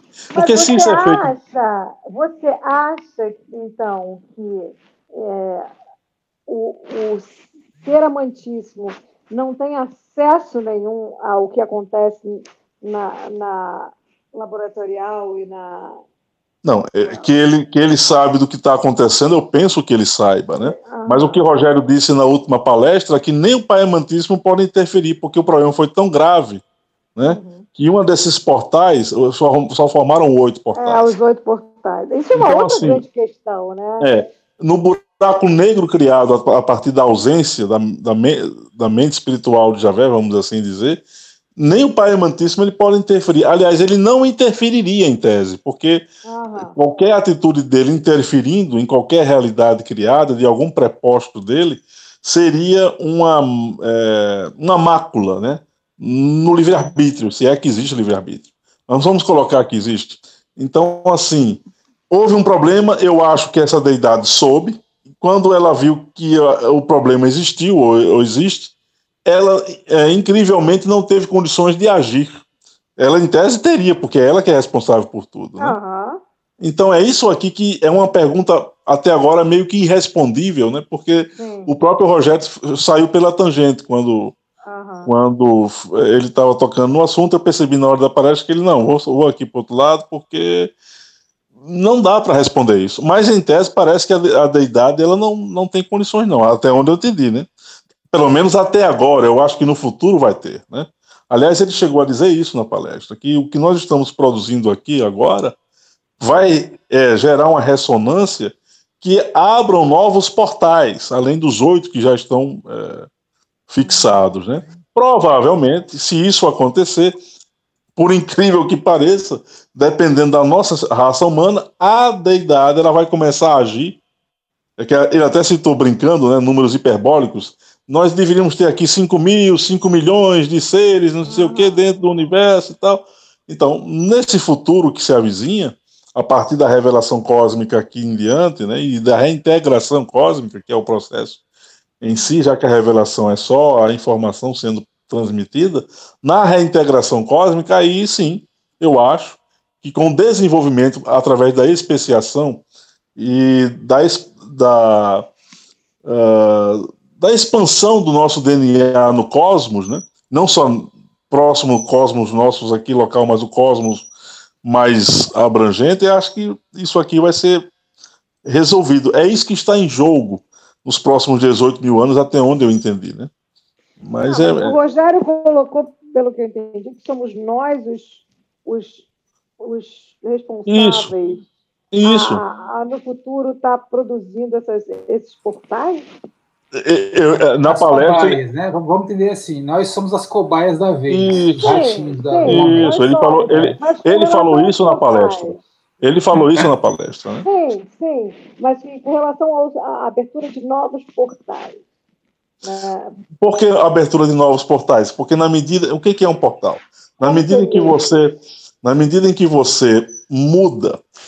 É, aí tem. Agora eu vou falar de física quântica, né? na medida que você interfere num, numa realidade ou num fato ou numa circunstância, mudando as suas sinapses através aí, de todos os processos que a gente vem aqui falando no IEA, né? Mental, bababá, prática da yoga, a meditação, uso da, da reflexão, tudo que a gente usa da respiração, tudo que a gente puder fazer, isso aqui é uma nova consciência que se abre. Uma nova consciência que se abre é uma nova, é uma nova forma de mudar a realidade. Isso aqui é um portal, é uma porta, é uma travessia. É um, você sai de um ponto A para um ponto B, né? Ou um ponto C, ou um ponto D, aí vai, é o infinito. Então, por que, que é novos portais? Porque novas consciências é, assim, estão sendo geradas, né? novas percepções, novos entendimentos. A simples reflexão sobre esses temas e isso não é romantismo, não, isso é, é, é ciência, né? A simples percepção desses temas gera no DNA nosso uma nova configuração nossa, intrínseca e da realidade. Ora, se a física quântica diz que quando o cara está observando um determinado fato, ele muda o fato que ele observa, logicamente que não é só o, não é só o ato simplório de observar, mas é o ato insistente de compreender o que está observando e mudando aquilo quando você faz a observação. E não é só um indivíduo, né? Para você gerar massa crítica, você tem que ter várias mentes pensando. Vamos supor, se Simone e Esther querem é, voar, é, e se querem que a humanidade voe, Simone e Esther tem que gerar é, uma transmissão de um meme, de uma ideia, para que a humanidade acredite, entre aspas, que pode voar. A ideia de voar tem que ser espalhada como um vírus, de forma tal, com um conteúdo tal, com uma consistência tal, que o voo passe em algum momento no futuro a ser uma prática nossa. Ou seja, você de tanto veicular a possibilidade e descobrir o segredo para que o ser humano voe, um dia alguém vai voar. então é algo mais ou menos nesse sentido. Né? Eu penso que na medida em que a gente formula qualquer raciocínio novo, a gente gera um novo portal. Mas não é só um raciocínio simplório, é a manutenção desse raciocínio buscando novas percepções. É uma coisa irrefreável, né? Você não pode parar de pensar esse novo. Na medida em que a gente fica fixo, né? né? Por exemplo, você está falando nesses termos, por exemplo, você pega um Gandhi na vida, né, uhum. que mudou, é, olha o movimento que ele criou, né, é, esse tipo de, de, atitude, né, Gandhi, por exemplo, abriria um portal? Caso, um, um ele, ele, ele, influenciou o campo morfogenético da raça humana. Né? Um Buda da vida, né? Um então, Buda é... influenciou, influenciou. Os campos morfogenéticos são campos quânticos, tá? Sim. Se você se você pega o livro lá do Rupert Sheldrake, né, A Ciência Sem Dogmas, uhum. ele diz, olha, é, inclusive em conversa com o próprio David Bohm e tal, é, quando você formula uma nova perspectiva, a espécie ela vai herdar essa perspectiva nova que você formula. Então, você tem um Siddhartha Gautama, e como o Emmanuel ah, falou hoje aqui, é, ele, ele, ele saiu da zona de conforto ele ultrapassou todas as diretrizes que a espiritualidade havia planejado, por exemplo, o Rogério disse isso. Uhum. Ah, Mas é. isso, isso, isso, não abriria um portal? Abre-se um portal. É, isso abre um portal na perspectiva de você abrir uma nova faixa de realidade que você. Olha, você é submetido aos ditames da sobrevivência. Aí tem um, um Sócrates lá preso, vai tomar a cicuta de madrugada. Aí Sócrates, ao invés de ficar com medo de morrer, Sócrates estava tentando discutir filosoficamente com os discípulos o que diabo era isso chamado de morte. Ele não estava preocupado em morrer, ele não estava ansioso, ele não estava com medo. Aí isso vale para um Mahatma Gandhi que resolve criar uma prática de não agressão. Não agressão é contrariar os ditames é, impostos, é, é, você destruir todos os portais antigos. É você gerar assim, um novo, uma nova forma de realidade. Eu não vou ter medo de morrer, e eu não vou me deixar contaminar por isso, eu vou viver independentemente disso. Então, isso aqui é uma forma de gerar consciência nova, e consciência nova gera novos portais. E lógico que não é só isso, porque um portal existe toda uma tecnologia, né, de fato, de seres saírem de uma realidade para outra. Quando você descobre esse outro lado dos portais, aí é um outro aspecto porque precisa ter esse aspecto também, né? Aí você junta o aspecto da sua consciência renovada com o poder tecnológico ou o poderio tecnológico de você pegar a sua consciência e transitar para um outro espaço-tempo, para uma outra condição temporal. Aí isso aqui é muito mais sofisticado. Mas eu acho que o elemento base, Simone, é você mudar a consciência. Ora, é, nos estudos que nas pessoas que estudam cabala, eles falam de um de um carro chamado Merkabah. Né? Uhum. O Merkabah é quando você pega a sua consciência, alinha o corpo físico, os chakras, o corpo astral, o corpo mental, o corpo espiritual e você usa o elevador que o Rogério falou sábado, né? Uhum. O elevador de Moros, ele é um elevador que ele disse assim, se auto né, dominou, é, denominou como razoável. Uhum. O elevador de Olme, ele vai para onde ele quiser. Ele não tem mais é, presilhas, né? ele não tem mais mais limitações. Então é algo muito né, é, sério a gente falar sobre os portais, né? É, assim, é, o que eu fiquei pensando depois que o Rogério falou, né, é a questão, por exemplo, do buraco negro, né, que foi um portal que se abriu e sugou e puxou, né, é, Isso. Brahma para cá. Né, os milhões de buracos negros que, são, é, que existem, por exemplo, no cosmos, Aí você pega o buraco branco, que é o, né, o, qual seria a relação aí, né? Seria, de repente, isso um é, portal? É, sim, porque o buraco branco, ele, é, o que eu entendi né, nos meus, é, nas minhas leituras, o buraco é, branco ele seria o gestor de novos universos. Né? Uhum. E o buraco negro ele seria a transmissão da informação para outros universos. Né? Uhum. É, mais ou menos nesse sentido, né? É, mas a ciência ainda não tem uma, uma, Sobre o buraco negro, a ciência tem muito mais informações do que o buraco branco. Né? É, e isso que eu estou dizendo aqui, de que o buraco branco ele seria o, o, o gestor de novos universos, uh, não é algo tão fechado assim na comunidade científica. Né? Existem algumas controvérsias, eles não, não delimitaram ainda, não, não fecharam a questão. Mas o buraco negro pressupõe o quê? Que nada resiste à intensidade gravitacional dele, né? Tudo, luz e matéria deixam de existir, né? Ou seja, a realidade vai, ela vai sendo transferida de um ponto para outro. Parece que a matéria e a luz entram num processo de, que eles chamam de Big Crunch, né? Que o universo vai sendo contraído a, a, um ponto tal que aquilo fica uma singularidade nesse universo aqui, no universo não, perdão, nesse buraco negro, para que em um dado momento isso possa servir como protomatéria, né? Ou protoenergia para gerar uma outra realidade num outro buraco branco. Ou seja, o universo, o, o buraco negro recebe. Opostos. São é, opostos. É, é, é, teriam funções opostas, mais ou menos, né? Opostos, mais ou menos, é. é. Porque ele pega um pouco do que já acabou. pra, existe um conceito hoje na ciência chamado Big Bounce, que é o que? É, um, um, os universos estão sendo criados, destruídos a, a todo momento. Não existe um, um é, é um processo cíclico, né? É, há uma criação e uma destruição de universos a cada bilionésimo de segundo, né? Em tese, nessa conceituação aqui, não haveria um criador, não. O movimento seria perpétuo, né? Esses universos seriam eh, gestados e destruídos ciclicamente. Daí a ideia de alguns com relação, fazendo uma analogia com a, com a questão do eterno retorno, né? De Nietzsche. Uhum. E, mas é muito complexo pensar isso, não acho que não cabe muito a gente entender isso por agora, não. Eu só acho que, é, na medida em que o ser humano, ou qualquer ser complexo, pensante, é capaz de mudar a sua a sua realidade com o entendimento que se tem, né? Uh, isso aqui não só gera novos portais, como isso aqui fornece os elementos para você mudar qualquer realidade, né?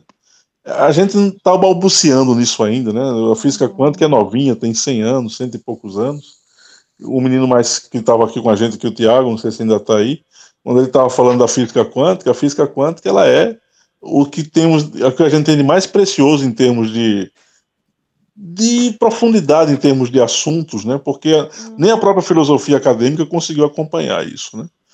Então, eu penso que, que a gente vai ter muita coisa ainda nesse nesse parâmetro aí, nesse nesse entendimento sobre essas realidades, né?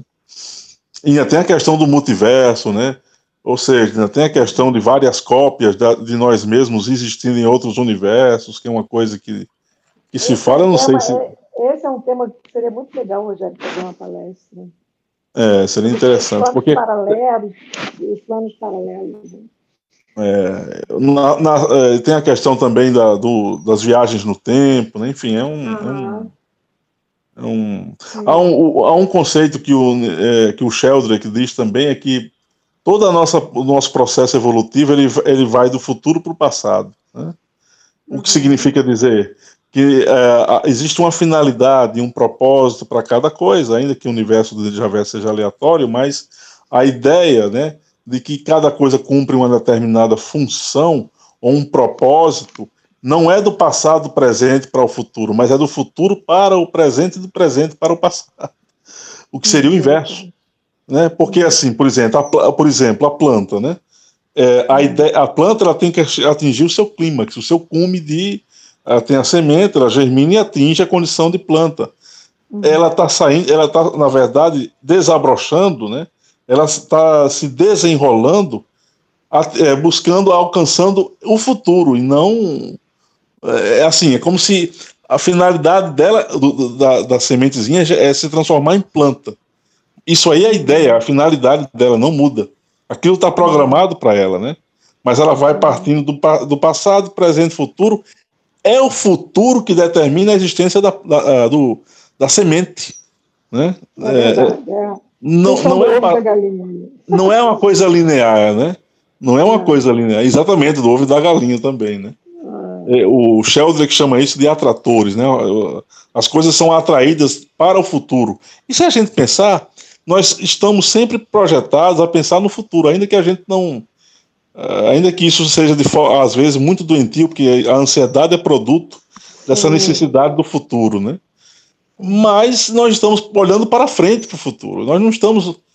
Quer dizer, a gente olha para trás porque a gente não tem educação psicológica para viver com as coisas que foram feitas no passado, né? A gente tem, não gosta de ver certas coisas, né? Mas a nossa projeção é no futuro, né? não é no passado. Né? É Pessoal, só lembrando que a gente estava gravando até agora, estou finalizando aqui a gravação. Tem mais um boteco, só a gravação. Tem mais um boteco que hoje nossa amiga Esther conduziu muito bem. Esther, quer deixar algum recado aqui? Para as futuras gerações, o ano vai ser 2035, alguém vai estar tá ouvindo isso aqui. Esther? Oi, Deixa eu abrir o microfone do Esther aqui. Esther? Eita, danado. Esther, sua, sua, palavra, sua palavra final só para a gente fechar a gravação. É, é, é, boa noite. Não, não é boa noite. Isso pode, ser, isso, isso pode estar sendo ouvido no céu, aí, em algum lugar, em algum buraco aí. É temporal agora. Não, nada não. Só boa noite? Tá bom então. Só boa noite. Bom, a gente fica por aqui, o Boteco, tá certo? Mas lembrando que a gente continua aí com o bate-papo aqui. Um grande abraço para você que ouviu aí nosso podcast. Obrigado, querido.